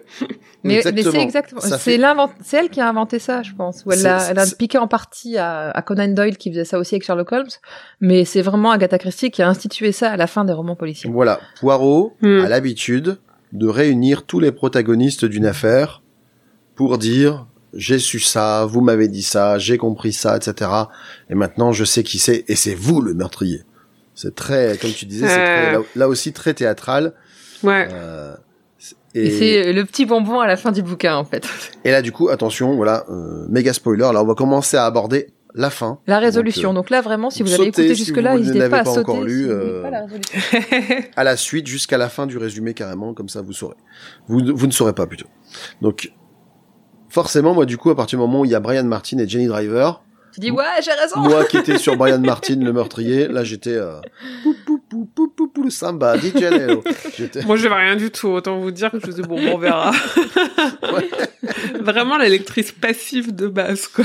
Je me suis... Ah ouais. Elle m'a prise par la main, je me suis laissée entraîner. C'est tout. C'est- bien. hein. C'est ce qu'il faut. manière C'est très d'apprécier bien. le roman. hein. Ouais, ça me va. C'est vraiment agréable. Donc Poirot commence à dérouler le fil de sa réflexion, accusant dans un premier temps Brian Martin, avec pour motif la jalousie. Exactement. Brian, dont, en ré- dont est en réalité éprise Carlotta, ce que Jenny a tenté d'occulter. Euh, le majordome des Edgeware lui ressemblant est celui qui a été vu sur les lieux par Ronald March. La page manquante de la lettre pourrait quant à elle occulter le rôle non pas d'un homme, parce que c'est un truc que je n'ai pas précisé. Ouais, mais du coup, oui. Donc, ce que tu dis pas, c'est que Poirot va euh, va aller euh, titiller Brian Martin jusqu'au moment où il dit Eh non, c'est pas vous Et vous vous êtes foutu en parlant d'un gars avec une dent en or, et ben voilà, j'ai ma vengeance Est-ce que j'avais fini de résumer? Bah, comme tu parles de la, su- de la suite de ce qu'il raconte. Mmh, Je suis encore dans le chapitre. D'accord, vas-y. Donc euh, un truc qu'on n'a pas précisé, effectivement, qui est assez important. Alors du coup, dans la, dans la version française, c'est moins mis en avant, mais en anglais, surtout dans les téléfilms, ils en Ouais. parlent beaucoup aussi. C'est que, que, comme tu- Delphine le précisait, la, la page a été arrachée de manière irrégulière. Et il semble y avoir euh, donc le- le- la- dernière page com- semble commencer par he proposed, enfin un truc genre euh, il m'a proposé de Oh. euh, Voilà. un, un pari, etc. Alors, So- je, je Hmm. sais pas dans votre version, mais moi, dans la version, ils utilisent les pronoms anglais. En précisant que euh, ce n'est plus le he, entre parenthèses, il, mais she, avec un S majuscule, entre parenthèses, elle. Je, Pour- je pense Hmm. qu'ils disent quand même, mais voilà. Euh, en tout cas, moi, je, je, je l'avais pas mentionné, donc euh, je, je me rattrape auprès de nos auditeurs. Et donc, effectivement, on se dit que ça pourrait très bien être un chi. Et donc, euh, la, la personne qui aurait proposé les 10 000, euh, les 10 000 livres ne serait plus, du coup, un homme, mais une femme. Mhm. Et comme tu le précisais, bah, Brian Martin, qui commence à... qui sait plus trop où- il est, et puis là, Il sait Poirot plus lui comment dit, il ah, ouais. bah tu vois, t'es- je sais très bien que ton homme à la dent d'or, c'était du pipeau, et du coup, je t'ai fait monter la pression pour t'être... euh, pour te, C'est te ça. punir de t'être moqué d'Hercule Poirot. Fallait pas te moquer de Papa Poirot. Voilà, parce qu'il il parle souvent de lui à la troisième personne. Mais ça, ce côté euh, homme-femme, c'est marrant, c'est un, des trucs que j'avais noté assez tôt, où à chaque fois qu'ils ont des hypothèses ou que un meurtrier est mentionné, ou un potentiel meurtrier, ils pensent toujours qu'à des hommes, jamais à des femmes. Et en jusqu'à jusqu'au jusqu'à la révélation finale, mais euh, mais très très peu, euh, on nous met assez peu sur la piste de femmes quand même, je trouve. C'est vrai. Alors ça dépend. Alors dans, dans certains romans, euh, il y a certains enquêteurs, pas forcément toujours Poirot, mais qui profilent entre guillemets déjà le, le sexe du meurtrier en fonction du type de meurtre. Si Ouais. c'est une mort Ah oui. violente avec beaucoup de sang, c'est- c'est plutôt un homme. Et si c'est une mort par empoisonnement ou Par des choses comme ça, c'est plutôt une femme. Ouais, c'est quelque chose qui se vérifie en plus. Donc ça, c'est Ouais, Ouais, voilà, ouais, ouais. Mais tu vois déjà euh, à l'époque, il parlait, enfin il faisait du profilage un peu sans le savoir. euh, Oui. Euh, en, en, en usi- en usant de psychologie, euh, tu vois, tu pouvais ça. trouver sur des trucs C'est ça. Je, je pense que c'est le, c'est dans, ce- c'est le premier roman où Poirot dit clairement qu'il s'intéresse à la psychologie du crime. Ouais. Hmm. Donc chapitre 30, le récit du crime, et là on va savoir si j'ai eu raison. Ah, Vous êtes prêtes allez Bon, vous, vous savez. Oui, nous on sait. La vérité est révélée. En réalité, c'est Jane qui s'est rendue chez son mari pour l'assassiner, et Carlotta qui était chez les... à Chiswick, pardon, À Chiswick, ouais. se faisant passer pour... euh, bah, Pour Jane. Pour Jane. Et là, la boule noire pour moi, oh, oh, oh, oh, toute ma belle hypothèse de Brian Martin qui tombe à l'eau. Complètement. Et c'est, j'aime bien comment ils expliquent euh, comment elles ont, elles ont opéré la substitution, etc. C'était Ouais. euh, la raison de l'appel. Ouais, alors en plus c'est assez compliqué. Oui. hein, Ouais. Mais en tout cas, avant de avant de parler de donc de la substitution en elle-même, l'un des points qui qui qui fait tourner le, le roman et qui euh, et qui permet à Poirot de se rapprocher de la solution, c'est que Carlotta étant une personne très cultivée, une euh, voilà, une personne avec une- beaucoup de conversations, etc.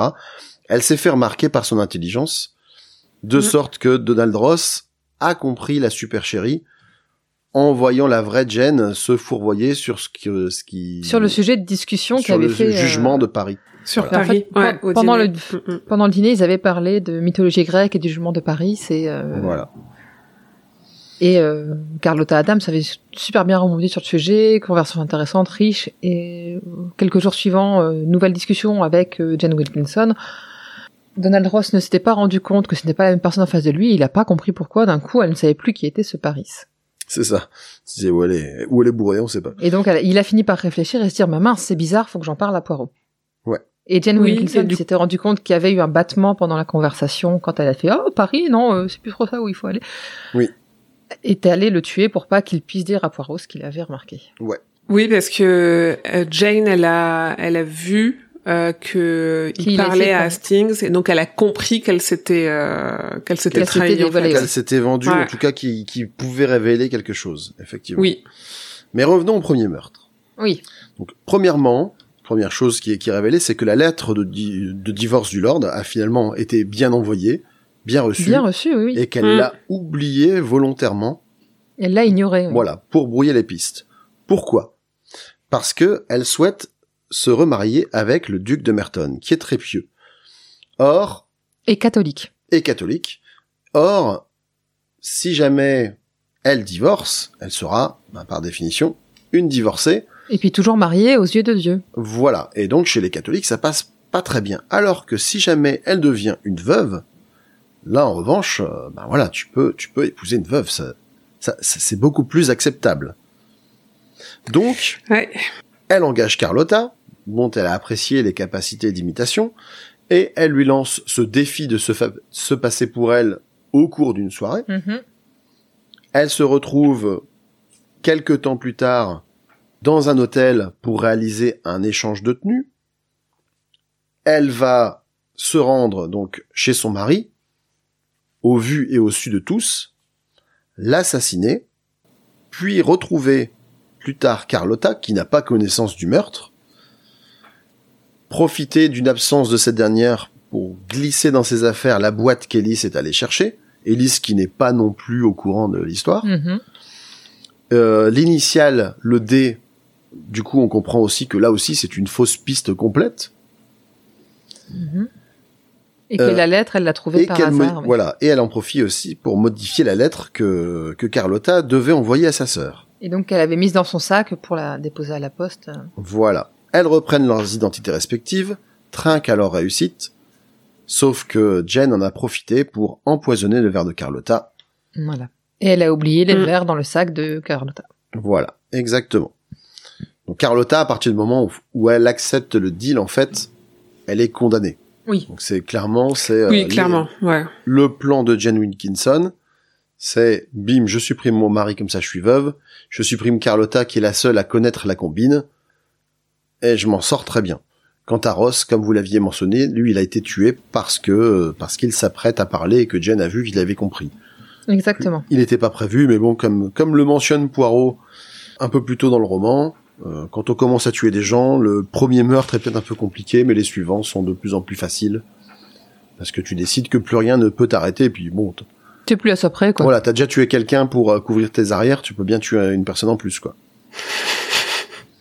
Oui, oui, t'es plus à ça près, clairement. C'est comme on dit, comme Voilà. les petits mensonges, ils entraînent les gros, hein. C'est la même chose. C'est ça, C'est ça, ouais, ouais. c'est ça. Et du coup, euh, effectivement, et d'ailleurs, moi j'avais noté que c'était à ce moment-là que Hercule Poirot disait à Brian qu'il avait été convoqué initialement pour euh, pour être puni d'avoir fait accuser, euh, vouloir faire accuser son ami, même si pour le coup, en plus, il avait raison. Parce Mais que ouais. depuis le début, il dit quand même cette femme n'a aucune moralité, elle tuerait des gens euh, comme elle clair. boit une coupe de champagne. On dit ouais, mais c'est par jalousie. Alors oui, c'est Oui, par il a jalousie. dit ça, mais jalousie, il avait quand même bien mais les il choses. avait raison. C'est exactement. Et malgré cela, malgré cela, la petite touche euh, champion de l'amour de, des- des histoires d'Hercule Poirot, Jenny, Jenny Driver, euh, confirme quand même son intention d'é- d'épouser ce, son bêta d'acteur chéri. Et de faire en sorte de le garder. Ouais, et de faire en sorte de que le garder. c'est pas parce que t'es un acteur que t'auras le droit de divorcer dans trois ans quand on aura marre. T'inquiète pas, Oui. je vais faire en sorte que tu restes. Exactement. Dernier chapitre, chapitre 31, une lettre Euh, là, du coup, on sait tout. Et c'est Tu l'as le titre du chapitre parce que je l'aime bien. une lettre. Ah ouais? Ah, Moi j'ai un document humain. Oh. C'est- C'est pas du tout la même chose quoi. C'est- Euh, ouais, c'est Et étonnant. du coup, ça contient la confession De Jane, de Jane Wilkinson. qui a été condamnée et qui sait qu'il va bientôt y passer, mais qui reste dans son style. Qui le prend plutôt Euh, bien, hein, ouais. En fait, elle a aucun remords. Elle a fait ce qu'elle avait à faire. Elle regrette juste de s'être fait attraper et de d'avoir mis Poirot dans la boucle parce que euh, finalement, sans ça, elle aurait Elle pu aurait berner pu, tout ouais. le monde. Et puis, euh, limite, elle reproche à Poirot de dire, franchement, euh, T'aurais pu jouer le si jeu, quoi. fort Ouais, sans, sans toi, je serais quand même, je serais quand même duchesse, quoi. Exactement. Et j'aime beaucoup la dernière phrase. Vas-y.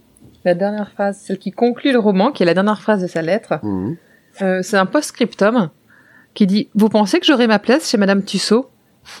Et je trouve ça très. euh, Ouais. L'actrice qui pense encore à, Donc, euh, à sa réputation et sa voilà. postérité alors qu'elle va être pendue pour meurtre. Vanité, euh, Oui. vanité ju- jusqu'au bout, quoi. C'est ça. Au moins, le personnage est tenu. Pour le coup, euh, elle, est, elle est comme ça dès le départ et vraiment jusqu'à la fin. Elle, euh, elle branche pas, elle faiblit pas dans son, dans sa vanité. Exactement, c'est complètement ça. Elle a un côté un peu starlet en même temps, euh, un peu écervelé et vraiment au-dessus des autres. Mais c'est ça, ouais. Elle a un- cervelé parce que euh, pour les choses qui ne qui ne lui semblent pas importantes C'est ça. parce qu'elle a quand même mis un, sur place un sur, euh, Elle a sur quand même un sacré stratagème, un ouais. plan euh, très bien rodé avec plusieurs fausses Ouais. pistes avec Ouais. euh, une, une double inversion des rôles avec euh, le coup de la boîte avec euh, tu vois il y a il y a quand même une certaine minutie là c'est Oui, c'est très malin. on peut vraiment parler d'assassinat quoi ouais. parce que ça a été Ah oui, à ce niveau-là, c'est ça a été vraiment préparé complètement même si bien prémédité. et surtout quand quand il pense, le plus choquant, c'est qu'elle a mis tout ça en place en une soirée. Parce qu'en fait, En ayant vu Carlotta Adams, ouais. elle a vu Carlotta Adams, elle a vu Poirot, et elle a fait bim bim bim. Euh, Carlotta Adams, c'est elle qu'il me faut pour euh, pour faire euh, pour pour pour me pour me donner un alibi. Poirot euh, pour me sembler aussi là encore un- encore un peu plus irréprochable parce que je le mets dans ma poche. Et Mm. demain, euh, il y a cette réception, on y va quoi. Donc euh, malgré tout, on, ça a dû carburer dans sa dans sa Mais tête ouais, de qu'on qu'on jugeait quand même particulièrement écervelé. Et elle est cervelée pour ce qui lui paraît euh, non essentiel. Et puis Voilà. quand ça la concerne de près et que ça peut lui permettre d'avoir plus d'argent, de réputation, de de prestige, là ça carbure et elle fait euh, ce qu'il Ouais. faut pour arriver à son but. Notre résumé est désormais terminé. Maintenant, on va passer à la section suivante, à savoir, ben on va Bah, elle les on avis va déjà discuter, ouais. voilà, de nos avis respectifs. Et comme souvent, on va commencer par notre invité. Bah, du coup, moi, j'ai un peu tout dit euh, au fur et à mesure. non, non, moi, je vraiment les tous les petits twists, euh, les petits détails. En fait, je je pensais pas en débutant Agatha Christie euh, que en fait, on serait autant euh, libre de de faire des hypothèses. C'est-à-dire que là, il y a quand même, en fait, ce qui nous permet à la fin de vraiment savoir et d'avoir une conviction sur qui c'est, c'est des choses qu'on peut pas deviner parce que c'est ce que voit Hercule Poirot avec la lettre, c'est ce qu'il teste avec les lunettes, et du coup, c'est pas des choses qu'on peut vraiment anticiper. Donc, je m'attendais pas à ce qu'on ait ce truc où on choisit avec quelle hypothèse on est le plus à l'aise, et il y a pas grand chose qui vient contredire ça jusqu'à ce qu'à la fin on ait la preuve finale. Ce qui fait quand même quel- quelque chose de très fluide et très agréable. Et moi, oui, j'ai vu vraiment, euh, j'étais à Arabesque au théâtre et, euh, et j'ai mangé du popcorn en lisant l'œuvre parce que c'était vraiment, euh, j'ai vraiment pris beaucoup de plaisir. Après, euh, je, je pense que j'en relirai pour voir les limites de l'exercice parce que j'ai peur que ce soit. Je me demande à quel point c'est souvent la même mécanique dans l'idée, parce que euh, euh, moi vu que je suis pas une lectrice de romans policiers, je sais pas si on n'a pas envie de, de à un moment donné de d'avoir euh, plus que des juste des hypothèses, mais d'avoir des vrais indices et essayer de les recouper nous-mêmes. Mais après ça, ça dépend des lecteurs et des lectrices quoi. Ouais. Alors moi, je, je, je vais te répondre avec ma sensibilité à moi. Delphine aura, aura Ouais. peut-être un avis différent, mais pour moi, Agatha, c'est un peu comme un un, un cuisinier de génie. Si tu préfères Mhm. que tu tu sais quels sont les ingrédients qu'elle va utiliser, mais à chaque fois, elle te fait une nouvelle recette. Euh, tu sais qu'il Oui. va y avoir un meurtre ou une histoire, euh, voilà, euh, c'est c'est 9 fois sur 10, c'est un meurtre. Et pourtant, elle arrive à chaque fois à te, te surprendre avec des avec de de nouveaux retournements en utilisant euh, des substitutions ce qu'elle a déjà fait plein de fois par le passé Mais d'une manière des- différente. en déplaçant des circonstances du meurtre ce qu'elle a déjà fait plein de fois par le passé mais c'est toujours réa- réarrangé de manière euh, originale j'ai envie de dire ou inédite Mm. qui fait que malgré en tout cas moi encore une fois c'est mon ressenti malgré mon expérience je suis pas encore capable d'anticiper et je me fais embarquer j'ai même Ouais. l'impression tu vois enfin si si j'étais un peu plus égocentrique je dirais que comme elle sait que j'ai pris de l'expérience elle me tend des pièges plus élaborés pour que je tombe dedans tu vois le, le truc? Oui, il y a différents niveaux de pièges. Moi, je pense que je suis vraiment tombée dans les pièges euh, level Ouais. 1 et que toi, tu Mhm. tombes dans les pièges level 4 et que Delphine, elle tombe dans les pièges level 20, quoi. Nous, les pièges dans lesquels elle tombe, on tombe et elle les voit même pas. C'est fini. Ah non, non, non, non, non, je... ça fait longtemps que je les ai lus, donc je tombe encore dans les pièges assez en simples. plus, ouais. Mm. Par contre, euh, je suis pas tout à fait d'accord avec ce que tu dis sur l'absence d'indices. Il y a, les- il y a, t'as quasiment tous les indices. Quand tu lis la, l'explication de Poirot à la fin, t'as eu tous les indices pendant le roman. Seulement, t'y as pas forcément fait attention parce que c'est glissé dans le texte, ça fait partie de l'histoire, c'est fluide. T'as pas un gros panneau. Attention, attention, ça c'est un truc super important, faut le garder en mémoire. et puis c'est au milieu des Ouais. autres faux indices Et puis t'as plein de, ouais, t'as plein de choses autour. Et même les faux indices trouvent une résolution derrière. T'as pas juste un faux indice qui est mis là comme ça. Et tu fais, mais ça servait à quoi ça? Non, t'as une résolution avec. Donc tu finis par euh, oublier finalement tous ces indices que t'as captés à un moment ou à un autre. Et tu ne t'en souviens que quand tu retrouves le récit de l'explication de Poirot ou bien de Miss Marple ou des autres enquêteurs. Et tu retrouves vraiment cette solution qu'une fois qu'on te remet le, on te met ton nez dans le caca en fait, en disant bah si t'avais tout là, pourquoi t'as pas réagi quoi? Et c'est ça que Oui, c'est vrai qu'il y a ce truc où, vu que ça déroule assez vite, t'as, en effet, ton cerveau, il fait le tri tout seul sur les indices que tu retiens ou pas. Et, et en fait, il y a pas forcément de logique dans ce que tu retiens ou pas. Donc, du coup, tu retiens pas les bons, potentiellement. Parce que le, toi, je me souvenais pas, et je m'en suis rendu compte quand t'as fait le résumé, moi, je me souvenais pas que la première fois qu'il voyait la lettre, il trouvait qu'il y avait quelque chose de bizarre avec cette lettre. Mhm. Mhm. Voilà, bah là, justement, tu- à force de lire, tu sais quoi. S'il dit que Poirot, Ouais. si Poirot dit qu'il y a un truc bizarre, c'est qu'il y a un truc bizarre. Ouais. Et du coup, moi, quand, Donc, tu le quand retiens. le- Mm. Voilà. Et par exemple, le dessin de la lettre qu'on a, où l'écriture est à peine lisible, je me suis tué les yeux à essayer de lire ce qui a été écrit pour comprendre ce que Poirot voyait de bizarre. J'ai trouvé la forme de la lettre bizarre, mais j'ai pas, je me suis dit, bah non, c'est tout, c'est pas, c'est un papier comme ça qui a été enlevé d'un carnet, c'est pas grave, machin. Et j'ai pas du tout pensé qu'on pouvait avoir enlevé une page, par exemple.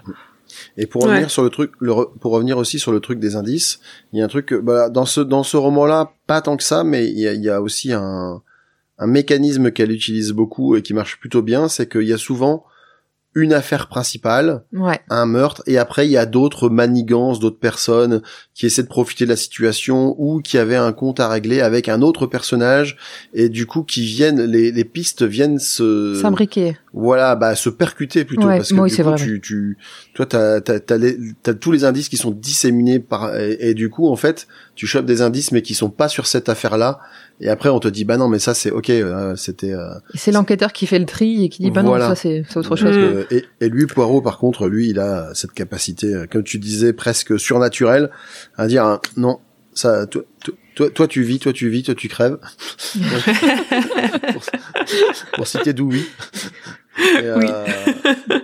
et, et- et voilà et, et à la fin il nous il- en fait il nous fait le puzzle quoi et Complètement. là ouais. tu te dis ah ouais bah d'accord cette pièce là depuis tout à l'heure je m'efforçais de la mettre Au mauvais endroit. au mauvais endroit et c'est pour Elle ça que ça ressemble beaucoup à celle qui devrait aller là, mais il y a un petit coin en plus là qui passe pas. voilà Moi, je m'attendais pas à ce qu'il y ait trois meurtres, en plus. Mm, mm. Oui, bah oui. Ça arrive souvent ça aussi que les meurtres s'enchaînent.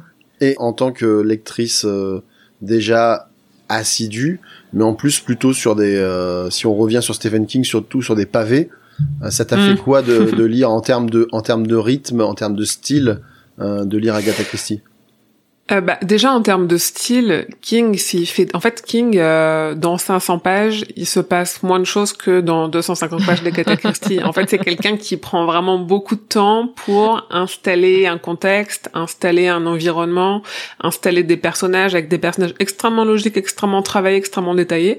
Donc c'est vraiment un style qu'il faut qu'il faut apprécier parce qu'il y a des romans qui mettent 300 pages, euh, t'as des pavés, et, euh, genre Histoire de Lisée et du Maquis, moi je les adore, mais t'as vraiment euh, un cap de 250, 300 pages à passer où il a vraiment besoin d'installer des choses avant que ça démarre.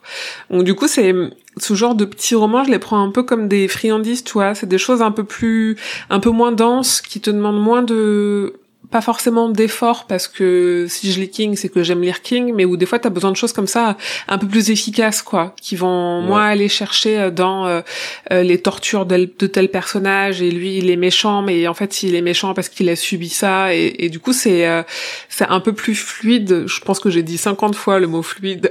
c'est pas grave, c'est pas grave. c'est vraiment, enfin pour, pour moi le, il me, enfin les pages se, se tendaient toutes seules entre mes mains, quoi. C'est vraiment très très différent de King, bien des égards, surtout que King, il écrit pas en ayant en tête euh, un dénouement à la fin. C'est vraiment, il prend un personnage, il le met dans un contexte, et il attend de voir ce qui se passe, et à un moment donné, ça se termine. Et du coup, les fins peuvent toujours paraître un peu décevante, alors que là, tout est vraiment extrêmement bien filé, et on sent vraiment ce que tu disais Delphine, maintenant que tu le dis, que elle repart de la fin pour euh, pour tout redérouler et voir si tout s'imbrique bien, si tout est logique, si euh, il y a assez d'indices mais pas trop quand même. Il y a, on, sent que c'est vraiment extrêmement bien mené et que c'est très bien mhm. équilibré euh, de dans toutes les pistes qu'on peut suivre. Et vraiment, il y a, y a rien qui dépasse quoi. Donc c'est vraiment toi, ça, inconsciemment ou pas, ce que tu récupères au fur et à mesure de la lecture et qui te construit un petit peu le la fin vers laquelle tu vas jusqu'à ce que Hercule Poirot il arrive et, et ils disent ben non mais moi je sais. c'est ça un peu ouais.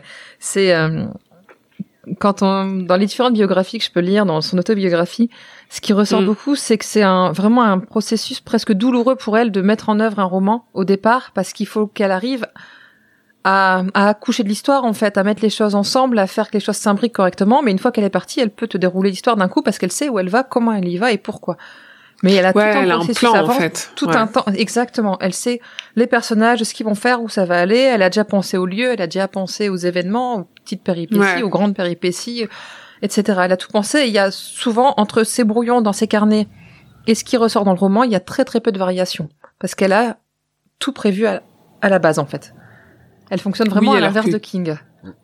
Ouais, c'est ça. King, il a jamais aucun plan ni de la fin ni des personnages. Il y a des une de ses œuvres majeures, c'est le Fléau, qui est un, on parle de gros pavé là, c'est un gros gros pavé qui est probablement euh, oh si vous lisez un seul film dans votre vie, euh, ouais, le Fléau, il a, il est vraiment incroyable et il se lit très très bien, même encore maintenant et surtout maintenant. Ah et en fait, à un moment donné, il avait posé l'écriture parce qu'il avait trop de personnages et il savait pas quoi en faire. Il avait pas vu venir tous ces personnages-là, il en a ajouté, ajouté, ajouté et c'est complètement perdu. Il a dit, ok, bon, bah, je le mets de côté et puis j'y reviendrai plus tard. Il a aucun plan, il sait jamais euh, ce qui va arriver ou pas. Il se décrit un peu comme un, un messager en fait où lui, euh, il a une inspiration qui vient et il la pose euh, sur sur une feuille et, euh, mhm. et lui, il y peut rien. S'il a des personnages qui meurent et que les gens se plaignent, c'est le Shining. Il dit mais moi j'y peux rien. Oui, un petit peu, ouais, un petit peu. Il est un peu possédé et en fait il est, il est juste le messager. C'est pas lui qui a écrit. C'est lui qui qui tape sur le sur le clavier, mais c'est pas lui qui invente. Dans sa mhm. tête, ça se passe comme ça. Mais tu vois, c'est super intéressant de se dire que effectivement, bah forcément, ils écrivent pas le même genre de roman, mais malgré mm. tout, ça reste quand même deux écrivains mais avec ah des processus de création qui sont complètement euh, à l'opposé, quoi. Ouais, ouais. Et deux écrivains qui ont eu beaucoup de succès et qui sont reconnus comme des maîtres de leur art en fait. Comme, quoi, j'allais dire, il n'y avait pas une méthode qui est supérieure à l'autre parce que forcément, bah, t'as as deux maîtres de la littérature qui ont qui ont marqué leur époque et qui ont marqué euh, leur style, enfin leur, euh, tous leurs contemporains et ceux qui sont venus après. Ouais. Et, euh, et pourtant avec des approches diamétralement opposées, quoi. Ouais, complètement. Il en faut pour tout le monde. Et toi, Delphine, qu'est-ce que tu en as pensé de ce, de ce roman? Alors moi, je, c'est un de ceux que je préfère en fait, que je me souvenais relativement bien de pourquoi, comment. Mais euh, voilà, je savais ce qui se passait, je savais qui était vraiment le meurtrier, mais je suis quand même laissée embarquer dedans parce que j'ai toujours un grand plaisir à, hmm. à me laisser porter, comme tu dis, tout en essayant de réémettre des hypothèses. Et euh, j'ai vraiment beaucoup aimé comment on est perdu jusqu'à la fin, jusqu'au moment où on se rend compte que cette double substitution qu'on a entrevue à un moment a réellement eu lieu et que Poirot révèle les choses, même quand il va vers Brian Martin au début de la révélation finale en disant oui vous avez fait ça et puis ça et puis ça et là je me dis mais mais non c'est pas lui. Si c'est lui. Jusqu'à la fin quoi. j'étais j'étais en train de me dire mais non je me souviens pas bien en fait. J'ai mal euh, c'est comme j'ai lu ça dans mon adolescence ça va faire 25 ans là et mm. je me dis bah mm. ah ben mince je me souvenais pas bien. Et en fait si et c'est vraiment bien mené jusqu'à la fin, jusqu'à la lettre de, de Jane Wilkinson à la fin. Moi, je trouve ça très très intelligent d'avoir rajouté cette euh, incursion du meurtrier dans le récit de Hastings. Et on finit par avoir Oui. uniquement, pour terminer le roman, que les mots du meurtrier et plus l'impression d'Hastings et les souvenirs qu'il en a. Et jusque-là, je trouve qu'elle a su me tenir, euh, me tenir en haleine jusqu'à ces derniers mots, en fait, en- toujours de manière assez intelligente. Et c'est, c'est la Agatha que j'aime bien lire, en fait. vraiment beaucoup. Hmm. Ouais. Et toi? Ah Ben moi, je pense que c'est un de mes préférés euh, aussi depuis, Dans ceux qu'on a euh, lus, ouais. de, de, de tous ceux de- qu'on qu'on lit depuis le début. Donc c'est sur 17 Euh, livres qu'on a lus. Voilà, sur. Ah, euh, cool. Je pense que je pense que je le mets à quasiment au niveau du meurtre de Roger Ackroyd. Oui, si tu dois en lire un prochain, lis celui-là. C'est. Ok. Le nom, le nom me parle, mais peut-être parce que je l'ai, si vous l'avez fait, peut-être parce que je l'ai vu passer du coup. Non, mais C'est c'est un des très connus aussi. Il est ouais. connu, On ouais, va ouais. dire ça fait Ok, partie des, ok. que ça fait partie des références. Et euh, je ne savais pas moi parce que j'ai j'ai j'ai j'ai pas la connaissance du, de l'œuvre euh, d'Agatha Christie euh, aussi bien que ça, mais apparemment il est quand même assez réputé, assez Oui, connu. oui. D'ailleurs, ça s'est vu au nombre d'adaptations qu'il y a eu. Et euh, Mm. clairement, ça se comprend. Enfin, moi, je l'ai lu sur une journée. hein.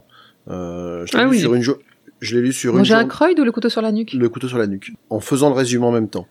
Donc euh, Ouais. ça m'a pris, euh, ça m'a pris Ouais. 5-6 heures sur ma journée. Et euh, chose qu'il ne fait pas souvent, il est, il a commencé à lire le matin, il est descendu pour manger avec nous, il a dit bah il me reste 30 pages, je remonte, je termine. Voilà, c'est ça.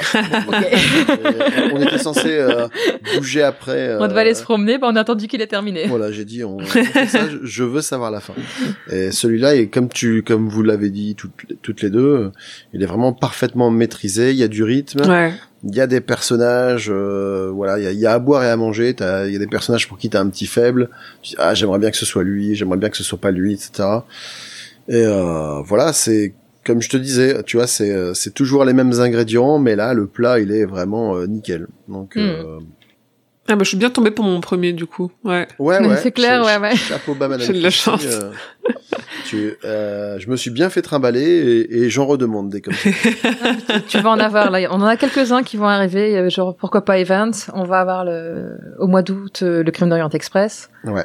Oh, on va cool. bientôt avoir Ils étaient 10 qui va arriver aussi, on va Hmm. avoir euh, quelques petites choses sympas, il y a le le prochain aussi, euh, est-ce que c'est le prochain ou c'est celui d'après? Le flambeau est pas mal, c'est un recueil de nouvelles, mais euh, plus de type conte que de type euh, enquête. Ah Non, cool. tu, tu, tu confonds avec une fausse télé-réalité avec euh, Jonathan Cohen. Ça n'a rien à voir. Et dans le et dans le recueil suivant, on va retrouver un, un personnage que j'aime beaucoup, Mr Parker Pine, qui est un peu un personnage un peu fantastique du même genre que Mr Queen.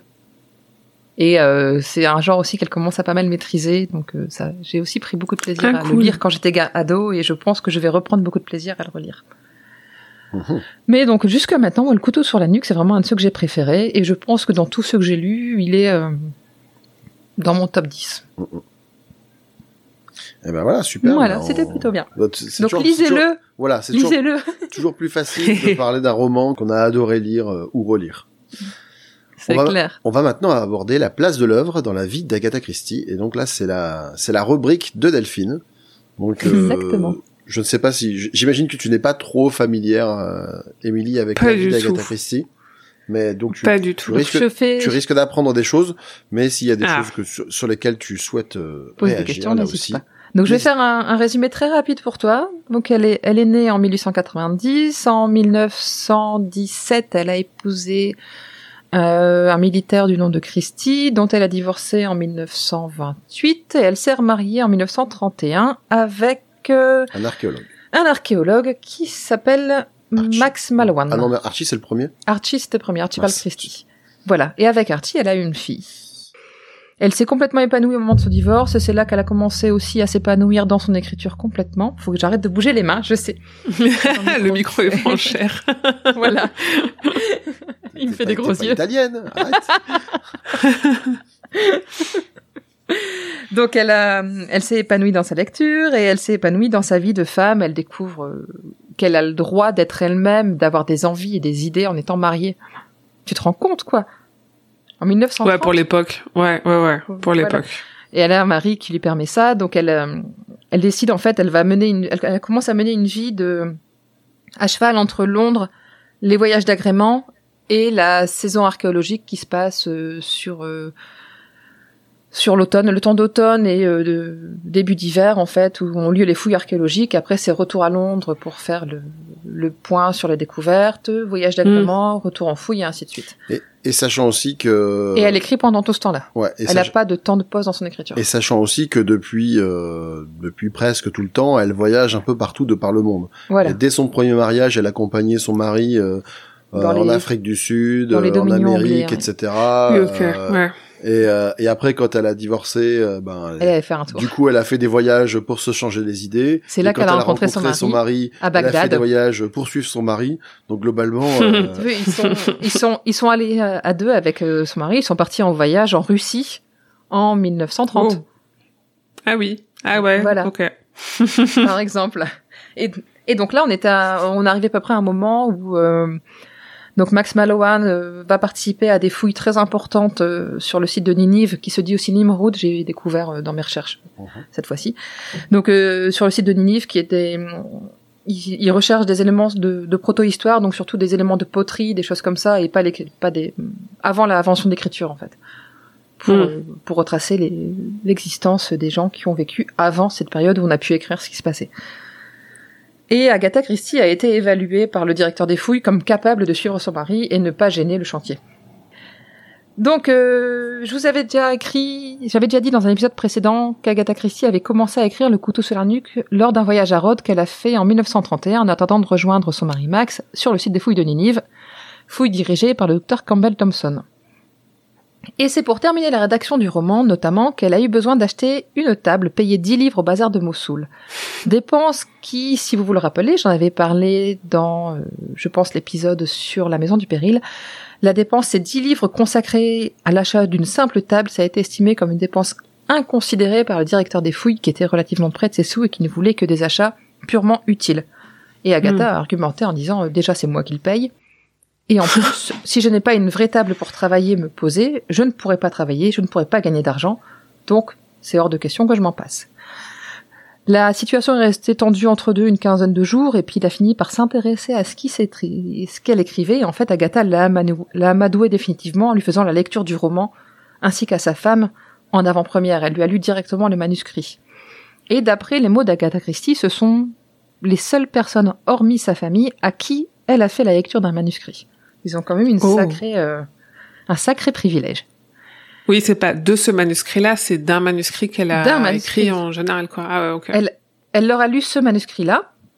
Donc ils, ont- ils en ont suivi l'écriture au fur et à mesure, l'évolution Mhm. de la, l'évolution du, de l'histoire.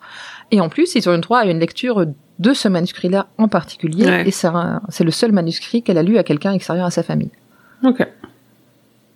Voilà. Donc euh, Campbell Thompson est très flatté par cette attention. Et comme je dis, il va vraiment prendre régulièrement des nouvelles de l'avancée de, de l'écrivaine dans son œuvre, même dans ses autres romans ensuite. Mais le couteau sur la nuque, il y a, il, il en a gardé une certaine, euh, un, un souvenir assez marquant. Et il a même nommé Lord Edgware un des squelettes qui a été mis à jour sur le chantier. et en souvenir de tout cela, Agatha va dédicacer le roman au docteur et à Madame Campbell Thompson. Euh, L'idée du couteau sur la nuque, d'après ce qu'elle raconte dans son autobiographie, lui est venue après avoir vu une actrice, Ruth Draper, qu'elle avait admirée pour la qualité des interprétations et pour sa capacité à passer d'un personnage à un autre en un instant avec limite juste un foulard comme accessoire. Elle s'en est vraiment inspirée pour le personnage de Carlotta Adams, donc. Et c'est ça qui lui a donné toute cette idée d'intrigue, en fait, d'un un personnage capable de changer d'apparence et de flouer les gens. Et ben, elle s'est dit, ben, ça peut servir pour commettre un meurtre. Faut être quand même tordu pour penser ça. Mais bon. Euh, on retrouve encore quelques, une fois quelques autoréférences dans le roman, notamment avec l'affaire des bottes de l'ambassadeur, sur laquelle Poirot enquête à un moment. C'est en fait une enquête qui a été menée par Tommy et Twopence dans Le crime et notre affaire. Et on peut légitimement se demander s'il s'agit d'une erreur ou d'un clin d'œil. Hmm. Et personnellement, j'aime beaucoup l'interrogation de l'auteur de la, post- la postface euh, qu'on trouve dans l'intégrale, qui se demande si la, la jolie femme Auburn que Poirot rencontre durant cette affaire des bottes de l'ambassadeur ne serait pas justement la, la jolie Twopence qui enquêtait elle aussi. Elle est pas jolie. Elle a du charme. C'est vrai. C'est souvent C'est clairement dit. Elle est pas voilà. jolie, mais elle a un les, charme. les vraies héroïnes de Ah, c'est dit pas- comme ça, ok. C'est Ouais, pas, ouais. c'est pas les plus belles. Non. C'est, elles ont un truc. Elles ont du charisme, qui, mais qui elles n'ont font pas que la beauté. les hommes euh, les aiment bien. Comme quoi, elle était vraiment euh, en avance sur beaucoup de choses, hein, pour pas faire le Oui, cliché euh, Oh, de je suis la, bien de d'accord la avec femme toi. belle et intelligente. euh, vraiment, euh, c'est cool du coup. Ouais, ouais, je trouve aussi. Voilà, je pense que j'ai fait le tour de ce que j'avais à dire là-dessus, parce que le- l'année 1931, qui a été l'année d'écriture du roman, et l'année 30 jusqu'à l'année 33, j'ai déjà fait en long, en large, en travers dans les épisodes Mm. précédents. Et euh, je pense Ouais, sachant qu'elle elle est euh, elle est à plus à un rythme de plus d'un d'un roman par an. Bah là, sur le, Plus euh, ouais. plus le des, trois- plus des nouvelles, donc elle a un sacré débit. Voilà. Le troisième volume de l'intégrale, ça va de 1930 à 1933, et il y a six volumes dedans. Voilà. Ouais, c'est costaud. Voilà. Et sachant qu'à chaque fois ça Et devient c'est pas son année la plus prolifique. En 1934, je crois qu'elle a écrit quatre ou cinq romans. et sachant qu'à chaque fois Ah ça oui. devient des best-sellers. Donc là elle est déjà elle a déjà atteint un statut de- de- d'autrice euh, De référence. de référence de, de renommée mondiale. Voilà. D'autant plus avec un fait bah, que Delphine euh, t'as pas t'as pas relaté, mais qui qui a eu son importance plus ou moins dans sa renommée aussi, c'est que au moment de son divorce, elle a disparu. Voilà. Ah, alors tu- ouais, c'est marrant parce que j'avais en tête cette histoire et, vu, Ouais. et j'étais plus sûre que que ce soit elle ou pas. Mais j'ai entendu cette Si, histoire en elle, podcast ouais, au moins ouais. cinq ou six fois. Ouais, ouais. Et où elle, dit qu'elle se son- souvient pas où elle était, ce qui s'est passé, tout ça. C'est ça. euh, Ça, c'est ce qu'elle racontait à l'époque, et Oui, elle a oui. fini par avouer à la fin de sa Ah. vie qu'elle avait euh, tout mis en scène. Hmm, ok. Et je sais plus si elle l'a avoué directement ou si on l'a retrouvé dans ce document, mais en tout cas, c'est c'est certain maintenant que c'est une mise en scène. D'accord, ok. Ouais, je me, j'avais, j'avais une partie de cette histoire-là en effet. On va maintenant parler des adaptations. Donc, Lord Edgeworth Dies est le premier roman d'Agatha Christie à- après à avoir été adapté au cinéma en 1934. Hercule Ah. Poirot y est, y est interprété par l'acteur Austin Trevor, qui le joue pour la troisième fois. Il l'avait joué précédemment au théâtre. Le roman est également repris en téléfilm en 1985 intitulé 13 at Dinner avec Peter Ustinov dans le rôle titre et une jolie apparition de David Suchet dans, comme inspecteur Japp. Sachant que David Suchet, c'est l'acteur qui joue euh, Hercule Poirot dans la série euh, la plus connue qui relate les Ah. aventures du détective. Voilà. Ok. Et puisqu'on Ah. Et, puis, et puisqu'on parle de David Suchet, Lord Egware Dies est le deuxième épisode de la septième saison de Poirot paru en 2000. Il existe, il également une version du roman dans les petits meurtres d'Agatha Christie où l'on retrouve l'audio La Rosière Lampion, comme pour La Maison du Péril, diffusé en 2012. C'est l'épisode 11 de la saison 1. C'est ça. La BBC a pour sa part adapté le roman en feuilleton radiophonique en 2005 avec la voix de John Moffat pour Poirot. Et on peut retrouver ces épisodes dans les archives de la BBC. Ouais. Et on retrouve l'habituelle bande dessinée de la collection Agatha Christie, parue en 2012 avec Marek au dessin et au scénario. Donc il y a quand même pas mal d'adaptations. Ouais. Et je Mm. pense qu'on a vu toutes les adaptations télévisuelles. Ouais, alors là, effectivement, il y en avait beaucoup plus, et on a réussi à, on a, On, en a mis vu un petit coup de quatre. collier Je ces derniers jours, qu'on- et du coup, tout, enfin, On s'est fait un marathon. euh, ouais, toi, t'as vu quatre adaptations, ouais. dont le film de 1934. J'ai vu le film 1934, c'est génial. Ouais, moi j'ai vu bien. juste la fin, effectivement, tu vois que c'est 1934, hein, Ah. le grain de l'image et tout, Ah ouais, la manière de jouer, où c'est, ouais, c'est du théâtre, quoi. C'est du théâtre filmé presque. On a vu Ah évidemment euh, la série avec euh, David Suchet, euh, le téléfilm avec Peter Ustinov. Quant à toi, Emily, apparemment tu as lu la bande dessinée, c'est ça? Oui, j'ai lu la bande dessinée hier parce que euh, Ouais. en plus vu que je l'ai vu que j'ai fini le, le livre il y a trois semaines, je crois que c'est trois Mhm. semaines à moi un truc comme ça, ça m'a permis de me remettre les idées en place. Du coup, je l'ai Ouais. lu et elle va c'est marrant parce qu'elle va encore plus vite que le livre. Je dis quand on connaît pas l'histoire, il faut quand même se concentrer un petit peu pour euh, essayer d'avoir tous les éléments, mais elle Mhm. c'est archi fidèle. C'est vraiment c'est les mêmes personnages exactement comme on les imagine avec un 1 dessin que moi je trouve plutôt agréable qui fait vraiment euh, euh, dessin de de BD un peu euh, franco-belge dans l'idée. Ouais. Et Ouais. euh, y a- après, il y a des petits éléments qui sautent, mais c'est normal. Typiquement, le coup des lunettes, il y est pas. Le coup de euh, la, la petite boîte avec les initiales dessus, il y est pas. Donc, on se concentre vraiment sur l'essentiel. Mais il y a quand même beaucoup, beaucoup de choses. Et c'était, c'est tout petit. Hein. Ça se lit très, très vite. C'est 50 pages. Donc, euh, Ah oui, d'accord, oui, oui. donc, Ouais, moi, enfin, en 20 minutes, c'était plié, quoi. Sous vu que je l'avais déjà l'histoire, en fait, je, Oui. je lisais les bulles assez rapidement, je me suis pas trop attardée. Mais c'est assez agréable, en fait. C'est vraiment, euh, c'est presque une collection qu'on a envie d'avoir euh, pour, euh, pour se faire des petites histoires comme ça, euh, de temps en temps. C'était vraiment chouette. Ou pour se rafraîchir la mémoire, tout ça. euh. Bah oui, là, Ouais. tu vois, franchement, ça a bien fait le job, hein. Mm, mm. D'accord. Et est-ce que tu as pu regarder des adaptations ou pas du tout? Non, du coup non, ni écouter la BBC, ni vu euh, film, téléfilm ou série dont vous avez parlé. Pas de souci. D'accord. Bah nous du coup, Alors, on ouais. va donc tu as donné ton avis sur euh, les sur l'adapta- l'adaptation BD.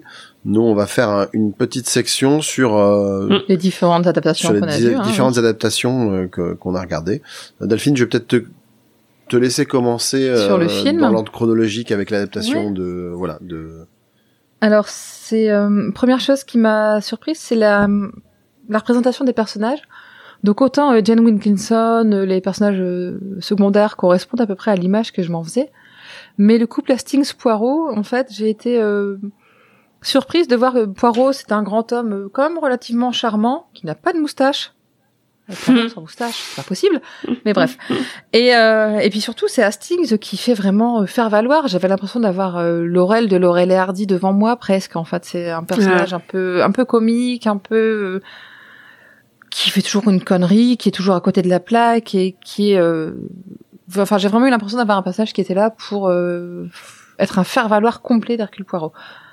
Mis à, part ça, l'acteur est vraiment top dans l'interprétation de Poirot, notamment avec son accent français qui est, euh, on aurait pu croire que c'était un français qui parlait, avec beaucoup de mots de français intégrés dans sa langue parce que forcément le film il est en VO. Enfin, j'ai pas, y a pas de doublage et y a pas de, j'ai pas eu de sous-titres, mais y a pas besoin, ça se comprend très bien. J'avais pensé à un moment le regarder en accéléré, mais vu que c'est un film de 1934, euh, je pense que le la vitesse de à laquelle ça a été filmé par rapport à la vitesse à laquelle on regarde maintenant, il y a un décalage, ce qui fait que le, le débit de parole est beaucoup accéléré par rapport à ce qu'il devait Ah être au départ. Et donc le Mm. regarder en accéléré, c'est absolument impossible si on veut comprendre ce qui se passe. La, l'intrigue est plutôt bien respectée. On voit qu'il y a très peu de temps entre le roman et le, et le film, parce que ne serait-ce que dans les costumes, dans les lieux, etc., on sent que c'est vraiment hyper bien respecté. Ça m'a permis de comprendre certains trucs, notamment sur l'histoire des pages coupées dans la lettre. Je me disais, bah, pourquoi est-ce qu'elle prend pas une feuille toute simple à écrire? Mais tout simplement parce qu'ils avaient des petits carnets pour écrire, où ils, ils arrachaient les pages dont ils avaient besoin pour faire leurs lettres. Et s'ils avaient besoin d'une lettre plus longue, eh bien, ils prenaient juste la feuille pliée en quatre, et voilà, ils écrivaient sur les quatre côtés. Enfin, sur les, oui, sur les quatre côtés. Enfin, c'était pas euh, comme nous avec nos feuilles à quatre à disposition, ils prenaient Hmm. ce qu'il y avait sous la main. ils allaient pas chercher dans le bac à imprimante. euh, Voilà, Exactement ça. Tout le monde faisait ça depuis l'invention du papier et de Eh ben. Donc euh, c'est très euh, très très fidèle au roman, même dans les dialogues. Enfin, j'ai même en, en ayant lu en français, j'ai quand même retrouvé pas mal de choses euh, dans les dialogues, dans dans ce qui est écrit. On n'a juste pas le, le point de vue d'Hastings, c'est vraiment un point de vue extérieur. Il y a Mm. juste à la fin, euh, sur la, la résolution finale, où euh, attention les gens, je vais spoiler. Euh, c'est pas juste Poirot avec euh, Jenny Driver et euh, Brian Martin pour leur euh, dire le déroulé de son de ses pensées, mais il y a Jane Wilkinson qui est là dans la pièce derrière un rideau qui entend tout ce qui se passe et qui va essayer de tuer Poirot. Ah. C'est vraiment la, Ah. la grosse différence qu'il y avait. Par contre, elle essaye de le tuer. Attention, je spoil encore avec le couteau à corps comme euh, l'arme du crime qui était dans le roman, le couteau à corps de Ellis, euh, donc à corps, euh, les corps au pied là pour couper les petits la peau en trop. Ce couteau-là qui apparemment est un couteau bien aiguisé et qui peut être très pratique pour sectionner la, la moelle épinière. Voilà, donc c'était euh, même dans la justification du crime, etc. Tout était vraiment clairement euh, repris du livre. C'est euh, c'est une, une pure adaptation. Mais c'était très agréable à regarder et très euh, très sympa de voir un, un film qui a presque 100 ans. Et elle, ah putain, ouais, c'est vrai. J'avais vu, c'est vrai que, c'est vrai que 34, ça fait 90 ans. Mais ouais. quasiment. Euh, Exactement. Il dure combien de temps, le film? 1h14. Ok. Ah ouais. C'est pas mal, Ouais, je trouve, c'est pour court. l'époque. Ouais. Ouais, Oui, ouais, puis pour à l'époque, ils c'est faisaient long. pas des films de 3 heures et on, Et c'est un film parlant. et on leur et on leur enségré. Oui. C'est un des premiers Ouais. films parlants aussi, du coup. Euh, du coup, tu veux parler de l'adaptation avec toi. Peter Ustinov ou de celle de avec David Suchet? Bah, c'est de- euh, Peter Ustinov qui a été fait en premier. Ok, allez, on continue l'ordre chronologique. Euh, bah moi, écoute, j'ai pour une fois, j'ai fait un truc exceptionnel pour pour moi, c'est que j'ai pris des notes. Donc j'ai noté des trucs, donc euh, ça, c'est vraiment, j'ai, je suis presque un peu euh, un peu sérieux quoi dans ma. Je, je suis émerveillée. Ouais, ouais, ouais. Et le premier truc que j'ai noté euh, par rapport à cette adaptation, bah c'est quel casting? Oui. Ah oui. Euh, C'est déjà Peter Ustinov qui est un acteur gigantesque. Euh, Il y a Faye Dunaway. Euh, il y a Bill Nighy tout, tout jeune, il y a David Suchet en Jap, et il y a alors euh, Lee Horsley. Alors Lee Horsley, ça va peut-être euh, pas vous évoquer qui que ce soit, mais il a joué dans un dans une série des années 80 qui passait beaucoup pour les pour les gens de ma génération, qui s'appelle Matthew Stone. Donc c'était le rôle principal, Matthew Stone lui-même. Donc avec euh, avec son son brushing et sa grosse moustache. C'est marrant pour moi, Matthew Stone, c'est un chanteur de R&B des années Oui, 90. Alors oui, bah, il, a, il- il a volé ce nom à, donc euh, à Matthew Stone, donc la série télévisée qui était l'histoire d'un milliardaire qui, euh, pour euh, tremper l'ennui, en fait, Ah oui. euh, résolvait, euh, bossait aussi comme détective privé. Ah Il m'a oui, dit que c'était comme Jonathan et Jennifer. Ouais, c'était un peu ça. C'était un. Comme il, avait la, il avait la moustache de Magnum et la fortune de des Hart. C'est vrai qu'il a vraiment un côté Magnum. Ah ouais, carrément. Donc, euh, qu'est-ce que j'ai à dire d'autre là-dessus? Ben, déjà, c'est une version modernisée. C'est transposé au début des années 80, ouais, ouais. Euh, euh, parce que on, on les voit, on voit Poirot qui passe à la télé, Oui. Donc euh, chose vraiment assez surprenante. D'ailleurs, il a forcément. pas l'air très très à Il l'aise. est hein. pas, il est pas très à l'aise effectivement. Euh, ce que j'ai noté aussi, c'est que je trouve que Hastings est trop transparent. Ouais. Il est vraiment un peu comme dans la version de 1934, c'est-à-dire qu'il est là, euh, il est là pour dire des conneries ou pour. euh, Il ressemblait à Stéphane Bern, l'acteur. J'ai Ah. passé le Ah, film, je me disais, Dieu. mais non, mais c'est Stéphane Bern. bah, je- Désolé Stéphane Bern si tu nous écoutes. en tout cas, euh, voilà, le- c'est vraiment un complet faire valoir. Ouais. Contrairement à ce qu'on peut, euh, enfin ce qu'on imagine plutôt nous, on va dire, notamment avec les adaptations de Suchette où Hastings et Poirot c'est une espèce de couple, alors certes un peu déséquilibré, mais Mais il a sa place. Voilà, il y a quand même un, un, un numéro de duettiste. Alors que là, non, pas du tout. Voilà. À, à noter, ce que j'ai noté aussi, c'est que Brian Martin, de- dans les différentes adaptations, euh, est toujours joué par un, un, un bel homme selon les critères de son époque. C'est ça, Enfin, de- exactement. De, l'époque où ça a été tourné, Mhm. alors Mhm. que Jane est toujours la belle blonde. Oui.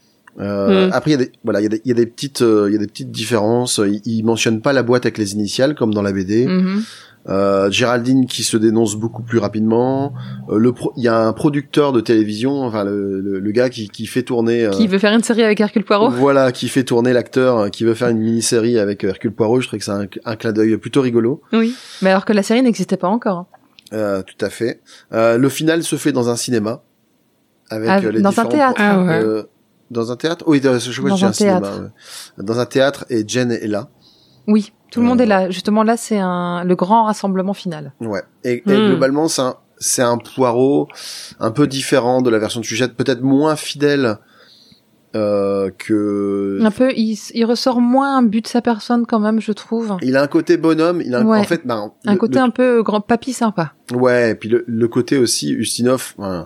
Il y a deux, il y a deux personnes dans le casting qui se démarquent. C'est Ustinov, euh, il a un charisme de Mhm. dingue. De, de dingue. Et, et avec sa petite moustache, même si c'est pas le poireau tel qu'on l'imagine, il est, euh, t'as envie d'écouter ce qu'il a à te dire. C'est, c'est, c'est, c'est hyper Ouais. impressionnant. Et euh, il a plus un côté bonhomme, on va dire. Même si un peu bougon, voilà, c'est, c'est, il a pas ce, il a, on- le côté maniaque notamment ressort beaucoup moins. Beaucoup moins, ouais. Et puis Faye Dunaway, euh, qui euh, qui joue à perfection, j'ai pas d'autre mot, le côté actrice euh, complètement inconséquente, c'est-à-dire Ah elle, ouais, rigole, elle part bien. dans des accès euh, hyper théâtraux, euh, quoi qu'on lui dise, elle, elle réagit avec un grand rire tonitruant. Euh, Et euh, à noter que c'est elle qui joue son rôle et celui de Carlotta Adams. oui, ça j'ai trouvé ça très bien. Ah oui, ah c'est malin, ouais. elle joue les deux rôles exactement. Et du coup, à un moment, elle se, elle se donne plus ou moins la réplique. Voilà, à chaque fois, c'est une comédienne euh, avec une perruque qui lui tourne à moitié le dos. Mais du coup, elle joue très bien ces deux partitions. Et euh, jusqu'à la fin où euh, voilà, elle, elle part, euh, t'as l'impression de Sur la, la scène finale où elle part avec Poirot. Ah oui, non, Voilà, mais celle-là, elle la, est savoureuse avec les journalistes. façon oui, et- on fait des caisses euh, façon Hmm. Sarah Bernard, etc. Ah ouais, non, c'est ça. Enfin, moi, j'ai adoré sa, sa partition quoi. J'ai beaucoup aimé cette adaptation, moi. Franchement, euh, elle est très. Là, ça a euh, l'air chouette, ça fait envie. C'est c'est vraiment une transposition à l'époque bah, des années 80, au Mm. début fin de 70 début 80, en respectant l'œuvre, mais tout en y apportant la touche de modernisme qui fait du bien Mm. et en euh, enfin voilà quoi, tu, tu retrouves vraiment le Rembrandt, t'as pas de doute là-dessus, tu retrouves ce qui a été adapté, Mais c'est un film des années 80. C'est pas une, une histoire de, de- des années 30 racontée en 1980. C'est- Ouais. Et il y a des petits moments rigolos aussi avec bah, l'acteur euh, qui on, on fait bien on on nous fait bien comprendre que lui il est il est là pour être beau et qu'à chaque fois il y a des scènes il joue dans des scènes d'action et à chaque fois en gros euh, c'est sa doublure qui fait tout et lui il arrive genre trois, trois secondes avant la fin et puis le producteur euh, le réalisateur dit oh, t'es génial mais vraiment t'as été incroyable le mec il est juste sorti d'un tas de cartons et, oh, t'es- vraiment trop fort ouais, Et puis les, les scènes d'action qu'il- qu'on le voit jouer sont euh, vraiment typiques aussi des, des films d'action des années 80. où On le voit courir sur le fait d'un toit, euh, sauter sur un mur, euh, donner un grand coup de pied dans une mitraillette. Enfin, tu vois, c'est Ah ouais, presque ridicule. Mm. Mais Mm. tu, tu retrouves vraiment, euh, comme je dis, c'est c'est c'est vraiment euh, un film qui parle des années 80 Ouais, en de- reprenant l'histoire ouais. d'Agatha Christie et en respectant l'histoire d'Agatha Christie. Ouais, ce qui est pas forcément évident. Hmm. Oui, globalement, c'est quand même très fidèle. Euh, après, donc, il y avait effectivement l'adaptation euh, avec euh, donc David le- Suchet David dans le rôle cette fois-ci. Ah oui, David Suchet en inspecteur Jap, il est pas mal d'ailleurs. hein. Mais c'est très surprenant parce que déjà, il a pas de moustache forcément. Et il, puis il parle pas comme Hercule Poirot, il ouais, parle. il- joue un gars qui, qui qui qui raconte aussi beaucoup de conneries et puis qui Ouais. pense qu'à bouffer à chaque fois qu'il ça. arrive. Il arrive sur le plateau de cinéma, il cherche la cantine. Il arrive dans une réception, il cherche le le buffet. buffet. Euh, c'est c'est plutôt rigolo et c'est là où tu vois justement que C'est un très bon c'est un acteur. méga acteur parce que la, la première demi-heure, tu n'as, moi, j'arrivais pas à oublier que c'était euh, Hercule, Hercule Poirot, Poirot, normalement. Enfin, c'est- Voilà. Ouais, ouais, quand tu connais, ouais. Mm. bah, voilà, ça. parce qu'on le connaît par cœur à force, quoi. Et puis après, et puis après, tu te laisses embarquer, tu te dis oui, ok, c'est c'est Jap. J'a- J'accepte que c'est ce soit cette cette adaptation là, quoi. Bravo. Et donc David Suchet dans Lord Edward Dies, euh, pareil quoi. lui, On, re- on le retrouve en Hercule Poirot et euh, c'est quand même mon chouchou comme Hercule Poirot. Mm, mm. J'aime beaucoup Ustinov pour son côté, euh, pour le charisme qu'il a et pour le sa façon de se saisir du personnage et de l'amener à coller à lui en fait, alors que David Suchet incarne purement le Poirot du roman. Mm. C'est euh, sa Ouais. tête ronde, ses petites, ses belles moustaches, sa petite taille, son côté un peu bedonnant, son air suffisant, euh, carré euh, à quatre épingles, tu chercheras pas, un- tu trouveras pas un grain de poussière sur lui. C'est vraiment ça complètement. Et là, je, je suis admiratif du travail d'acteur pour en arriver là. Donc il y a y a des petits, il y a des petites modifications par rapport à la au roman. Donc Hastings, il est là parce qu'il est ruiné, parce Ouais. qu'il a fait des mauvais placements, donc il revient d'Argentine parce que voilà, il a plus une thune. Donc, et donc il a euh, laissé sa femme se démerder là-bas pour essayer de retrouver de l'argent en Angleterre. Voilà, c'est ça. euh, un petit truc que j'ai noté aussi, c'est que on, voit Carlotta faire ses imitations. Il y a des petits moments rigolos. Ouais. Elle se moque d'Hitler à un moment. Oui, Euh, très bien, elle fait un avec petit une accent moustache. allemand. Elle, elle mime la moustache. Elle se moque aussi d'Hercule Poirot, aussi, ouais. qui, qui le qui le prend pas très bien. Euh, Avec son ego di- surdimensionné. Euh, Étonnant. Évidemment, évidemment. Donc il y a le, le rôle de Brian Martin qui est assez minime au début, mais oh, finalement ça arrive après. Il y a Miss Lemon qui est euh, la, la secrétaire la historique secrétaire de Poirot. de de- d'Hercule Poirot qui Que- n'est pas présente dans le roman, mais qui Non, est on la euh, rencontrera plus tard dans les romans. voilà, et qui là joue un rôle euh, à plusieurs reprises. Euh, voilà, il y a plein de petites euh, différences. C'est Hercule Poirot qui découvre le, le corps de Carlotta. C'est pas le dans le pilulier, on mentionne pas D mais P. Euh, voilà, a des, des petits Des trucs. petites euh, différences, euh, pas gênantes finalement. non, non. Alors, euh, il y a aussi un truc qui m'a choqué. De temps en temps, dans cette série-là, ils essaient de mettre euh, des, des petites scènes d'action, là aussi. Mais Oui. Là, c'est vraiment ridicule parce que là, en fait, il y a le donc le, le, le fameux domestique qui ressemble à Brian Martin qui se sauve, mais qui est retrouvé à l'aéroport et il le course. Et, Et il saute à travers une verrière. voilà, et ça, et, et il tombe euh, du haut de- d'une des tours de, de l'aéroport. Il passe à travers une verrière et scène j'ai noté scène d'action digne de piège de cristal, quoi. Et qui sert pas à grand chose. Oh. C'est- ironique, c'est ironique. oui, j'en doute pas. Euh, ouais, les, les, les coups, les, les coups de couteau qui sont qui sont pas sur la nuque mais dans le cou. Hein. Là, ils se oui, sont pas voilà, embêtés. c'est un- à la base du cou, euh, à la- au niveau de la clavicule quasiment. Mm, mm. Ah oui, ok, euh, ouais, c'est pas tout à et- fait la nuque. Mm. Et une, autre- une, aussi une, euh, une différence au niveau de l'interprétation. Donc Jen Wilkinson, là, elle est jouée vraiment par une très belle femme, Ouais. euh, une blonde presque Hitchcockienne, quoi, vraiment Ouais. euh, très belle, mais beaucoup plus froide. Là où Faye Dunaway joue une actrice quand même assez délurée. Là, on, on Mm. trouve moins le côté cervelé. et, non, euh, ouais, voilà. Elle a- insouciante. au, au contraire, elle a l'air douce, elle est séductrice, mais beaucoup plus douce. Et il y a qu'à la fin où elle se révèle machiavélique et sans cœur, en fait. Par contre, là, j'ai bien aimé ouais. la, la modification du visage de l'actrice quand elle Ah révèle oui. le côté machiavélique. Elle devient dure physiquement. Elle avait un visage très doux, très agréable, et d'un coup, il y a la, la bouche qui se tend, les traits qui se durcissent. C'est vraiment une, une métamorphose. Mais tout est Ah, bien qui bien. finit. Mais tout est bien qui finit bien. Et Hastings voit ses dettes épongées par une récompense. Du duc de Merton, qui est content d'avoir échappé à un mariage. malheureux. Voilà. Et du coup, moi, je- j'ai justement là, c'est, je fais, je- sa femme, elle galère en Argentine à essayer d'éponger ses dettes, et il y a Miss Lemon qui lui donne le chèque en disant bah comme ça, vous pourrez vous acheter un appartement à Londres. et oh les gars là, bah non, en fait. Ah si, il fallait justifier son... le fait qu'il reste avec Poirot à après série, quoi. quoi. Oui. On a oublié qu'il avait une femme et puis euh, Mm, mm. Dernière adaptation. le dernier ouais, qu'on a vu juste a avant l'enregistrement euh, voilà, en juste avant un fois deux, l'enregistrement. Euh, en, en un, non, pas Ah, en fois c'est deux, en un- 1,2. 1,2 oui pardon. c'est déjà pas mal. C'est ouais, Donc, euh, c'est déjà pas mal. Donc, euh, est-ce que tu as déjà vu les petits meurtres d'Agatha Christie ou pas du tout? Non, jamais. Donc, euh, Je là, connais leur existence, mais j'ai jamais vu. Donc là, ce sont des adaptations beaucoup plus libres. Complètement. Euh, déjà, il n'y a pas de personnage, il n'y a pas d'Hercule Poirot, il n'y a pas d'Hastings, C'est des plus des personnages inspirations que des qui en adaptations. sont inspirés effectivement, mais déjà qui sont Mm. français, qui vit, qui, Hmm. qui, qui Qui vivent enquêtent dans, le, dans Nord. la région lilloise, ouais. Voilà, euh, parce que c'est la collaboration en plus avec euh, France 3 Régions. euh.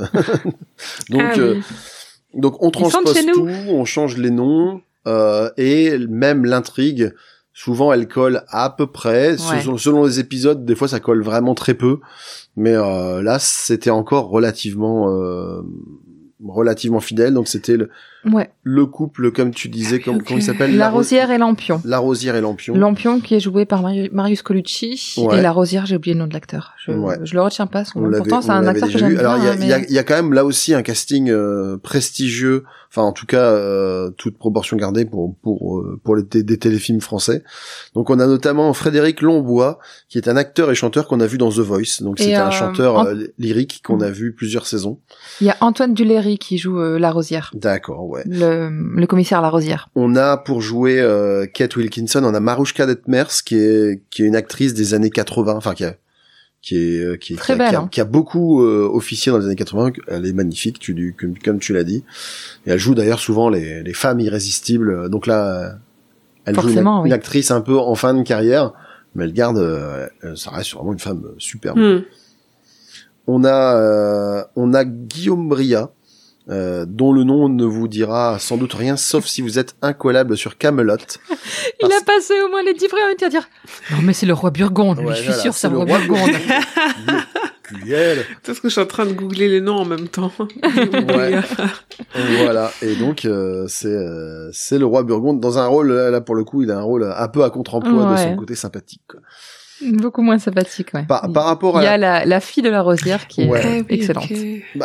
Donc par rapport à justement j'allais j'allais y venir la fille du commissaire qui là j'ai pas noté son nom mais euh, qui pour le coup apporte euh, une touche plus sympathique euh, au commissaire. On l'avait déjà vu dans une précédente enquête. Moi je l'avais pas trouvé. Bah déjà il est beaucoup moins fort que Poirot. Il est, il est fort mais euh, voilà Poirot, il n'a pas les intuitions euh, géniales de Poirot et surtout ça a tendance à être un gros je suis désolé de- j'ai employé le terme un gros queutard Oh, c'est clair. donc Ah, dès qu'il voit oui. une, une une nana un peu jolie, euh, il, Il se jette amoureux. dessus comme un comme un comme un labrador sur un steak. Donc euh, oui, c'est- c'est- le, le- le romantisme est absolu. Mais j'avais la pauvreté sur le monde. mais- Ouais, bah, bah, les deux, ça marche.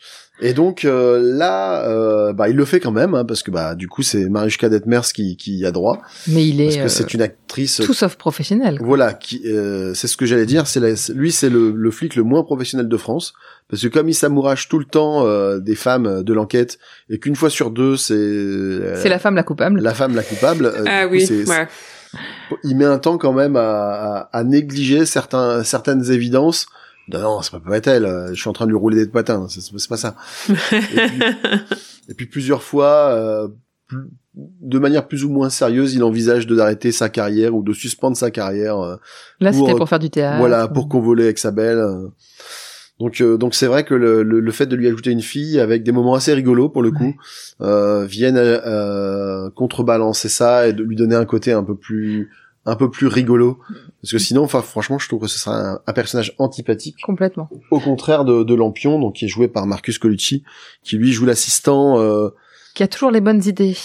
euh, il a un sens pratique, on va dire. Ouais. Euh, au début, il, il met du temps, il met du temps à comprendre, mais euh, il se trouve toujours à la fin au bon endroit, au bon moment pour sauver le commissaire. euh, Hmm. parce qu'il a toujours l'intuition au moment de dire ah bah je vais le suivre parce qu'il va lui arriver un truc. Ouais. Et, et voilà. Et c'est- un, un bon rôle. Et d'ailleurs, je- je- j'en profite pour passer un, un petit coucou à ma collègue Léa qui qui adore cette série et qui aime particulièrement ce duo-là.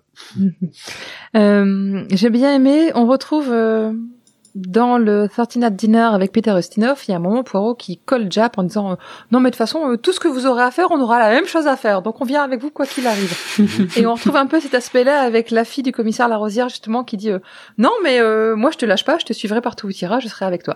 Et elle va le suivre partout exactement de la même manière. Et à chaque fois, il va dire, excellent. Alors là, je te préviens, il en est hors de question. Et deux minutes après, tu te vois avec elle dans la voiture. Mais dis bon, c'est la dernière fois. hein. Et je trouvais, je pense, je suppose en tout cas que c'est un clin d'œil à, à ce film parce que c'est, Mm, ça colle quand même plutôt pas mal. Les deux sont vraiment euh, mm, Ouais. dans la même dynamique.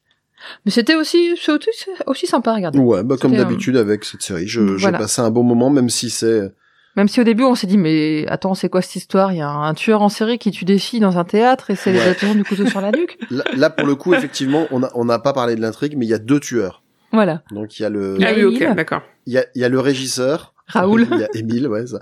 Il y a il y a le il y a le régisseur qui qui s'appelle tue, Raoul qui tue des des jeunes femmes euh, qui ne le regardent pas. et qui s'intéresse au jeune premier euh, Voilà, qui préfère qui lui préfère parce que lui il est un Julien peu, le euh, jeune premier. Voilà, il est, il est un petit peu, il est un petit peu vieux, il, est- ah, il passe un peu inaperçu. Et, euh, elles sont toutes forcément énamourées du, du beau gars, du, Hmm. qui, qui est l'é- qui est l'équivalent du Brian Martin, on va dire quoi. Mhm. Et donc bien évidemment la fille du commissaire va tomber dans le piège également. Voilà. Euh, et puis après, seulement après, il y a donc euh, le personnage de Marouchka Detmers qui, qui, Qui se finalement, on, on se demande si elle va pas être victime et qui après prend une autre, euh, une autre tournure au fil du, du roman, quoi. Exact. De- du, du du feuilleton. film. Et ça dure combien de temps du coup un épisode? Celui-là C'était 1h34 1h30. euh, si, ma, Ok, si mon souvenir est exact. Donc c'est la durée d'un téléfilm euh, Ouais. classique. Oui, c'est 90 ça. minutes. Ouais. Ouais. C'est bien Oui, parce que c'est présenté comme une série, mais c'est une série euh, de téléfilm en réalité. Oui, Bah, c'est ça. Il faut rentrer tout ça en 40 minutes. C'est- beaucoup. C'est plus une série allant comme les séries anglaises. euh, Ouais, c'est Oui, le, euh, le, c'est le le même téléfilm de en première fait. partie de soirée euh, Voilà. que tu trouves euh, Ouais. sur tu vois, c'est une- France 2, France 3, quoi. ça, c'est des téléfilms à personnages récurrents. Ouais, ouais, ouais. Ok, Oui, c'est, ouais. c'est toujours, C'est euh, toujours agréable à regarder. toujours agréable. Voilà. Hmm. Donc pour le, le feuilleton BBC, euh, je- on ne l'a pas écouté parce que ça faisait déjà pas mal avec tous Ouais, les c'est films. ça. Ouais. Euh, J'ai juste euh, jeté un œil, un, une oreille du coup très rapidement et ça encore une fois comme on avait eu avec, euh, c'était avec lequel Je sais plus. Donc bref, et donc c'est toujours très théâtralisé. C'est comme une, c'est vraiment le roman. Les, de ce que pour le peu que j'ai écouté en tout cas, les vraiment ils ont repris les termes du roman, les personnages, etc. Mais c'est joué par des acteurs. 10h, euh, 10h04, je sais plus comment ça s'appelle cette, euh, Oui, euh, pas 10h04. non, c'est, 17h25. 5h25. c'est ça, on va tous les faire. 5h25, c'est ça. Voilà. C'est parce que ça se passe à 17h, donc je l'ai à la Voilà. française, mais à l'anglaise, c'est 5h25. Et donc, c'est ça. Pour 5h25, on l'avait, je l'avais écouté en entier. Et c'était, donc c'est vraiment de l'interprétation théâtralisée du roman. Où on Hmm. entend vraiment chaque personnage, il y a des bruitages, euh, il y a vraiment différents acteurs. C'est pas vrai, c'est pas un audiobook, c'est un- une interprétation théâtralisée. Un feuilleton radiophonique, en fait. Et Et- c'est c'est excellent. Franchement, ça vaut le coup d'en écouter au moins une fois parce que c'est très, euh, en plus, le l'anglais est très euh, très compréhensible, la- l'accent est très pur et donc on- facile Ouais. à entendre et euh, ça vaut le coup. et t'auras remarqué du coup que chez moi le du coup le le, le, le 5h25 s'est transformé en 10h04. hein. C'est normal, je te dis quand, quand je te dis que des fois je mélange les noms. Euh, Jean-Michel à peu près, c'est moi. euh, il fait ça pour le podcast parce que dans le dans le quotidien c'est moi qui fais ça en général. c'est vrai, c'est vrai. Eh, mais Tous vous les arrivez à votre hein. équilibre au final. c'est ça. Exactement. Donc voilà, on a fait le tour, je pense, de toutes nos toutes les adaptations, ce qu'on Ouais. avait à en dire. Ouais, bah du coup, je... sauf si toi là. tu as encore des choses à ajouter, Mini. Pas du tout, non, mais du coup, je suis très tentée d'aller écouter euh, l'adaptation par la BBC. Je crois que suis je très passé le podcast et lien tout, des archives. Ouais, euh, Mmh, ouais, ouais, je l'ai. Mm. Je pense que j'ai, je vais aller écouter à un moment donné. Super. Bah, Et du je coup, si, Je pense si- aussi que sur le compte Twitter, j'avais déjà partagé le lien des archives BBC, mais je peux Ah. le partager. C'est Et Mini, euh, on va te nous remercier de nouveau. oui, de merci nous beaucoup. avoir- Merci de à nous avoir vous, tenu ouais. compagnie ce soir. Est-ce C'était est-ce que tu chouette. peux nous ra- est-ce que tu peux nous rappeler où nos auditeurs peuvent te retrouver?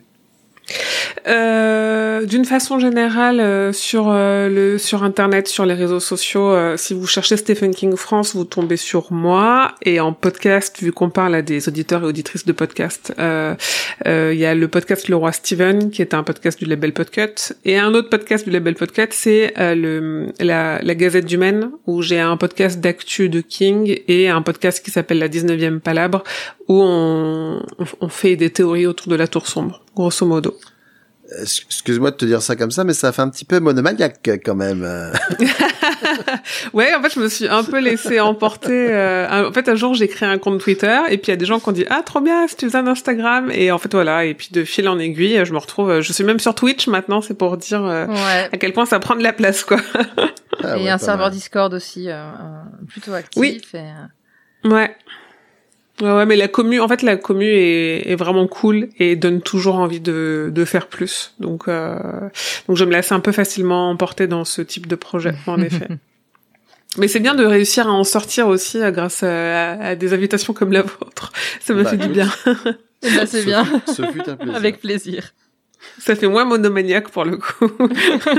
Tu vois, et Comme tu quoi, pourras tu dire, tu, tu, tu pour- tu pourras dire sur ton compte, eh ouais, j'ai parlé d'autre chose que de Stephen King euh, Oui, devant un micro. oui, Steven, s'il te plaît. Oui, je sais. Je, je, je garde, je garde le, le mauvais réflexe de ma jeunesse. Je continue à dire Stephen King. C'est pas bien, c'est pas bien, je sais, c'est pas bien. C'est pas grave. Oui. Agatha Christie est un podcast du label Podcut. Vous pourrez nous retrouver ainsi que les nombreux autres podcasts du, ah, putain, fallait tout. Un jour, on l'enregistrera. hein. un jour, euh, voilà, on, on, on butera pas sur le truc. Vous pourrez nous retrouver ainsi que les nombreux autres podcasts du label sur le site podcut.studio et sur le serveur Discord Podcut.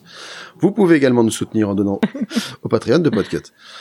Agatha Christie est aussi présent sur les réseaux sociaux, sur Twitter, at Agatha Christie, sur Instagram, at Agatha Christie également, en minuscule, et sur Facebook, où il suffit de chercher la page Agatha Christie.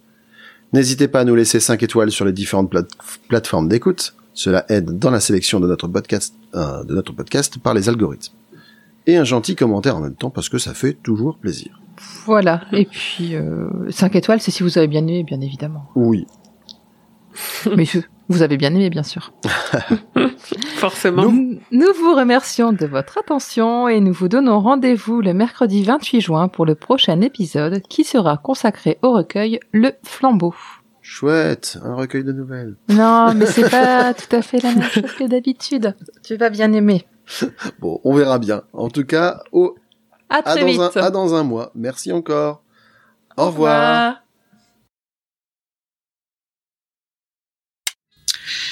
Ah oui, ces petites cellules grises ont fait du bon travail aujourd'hui.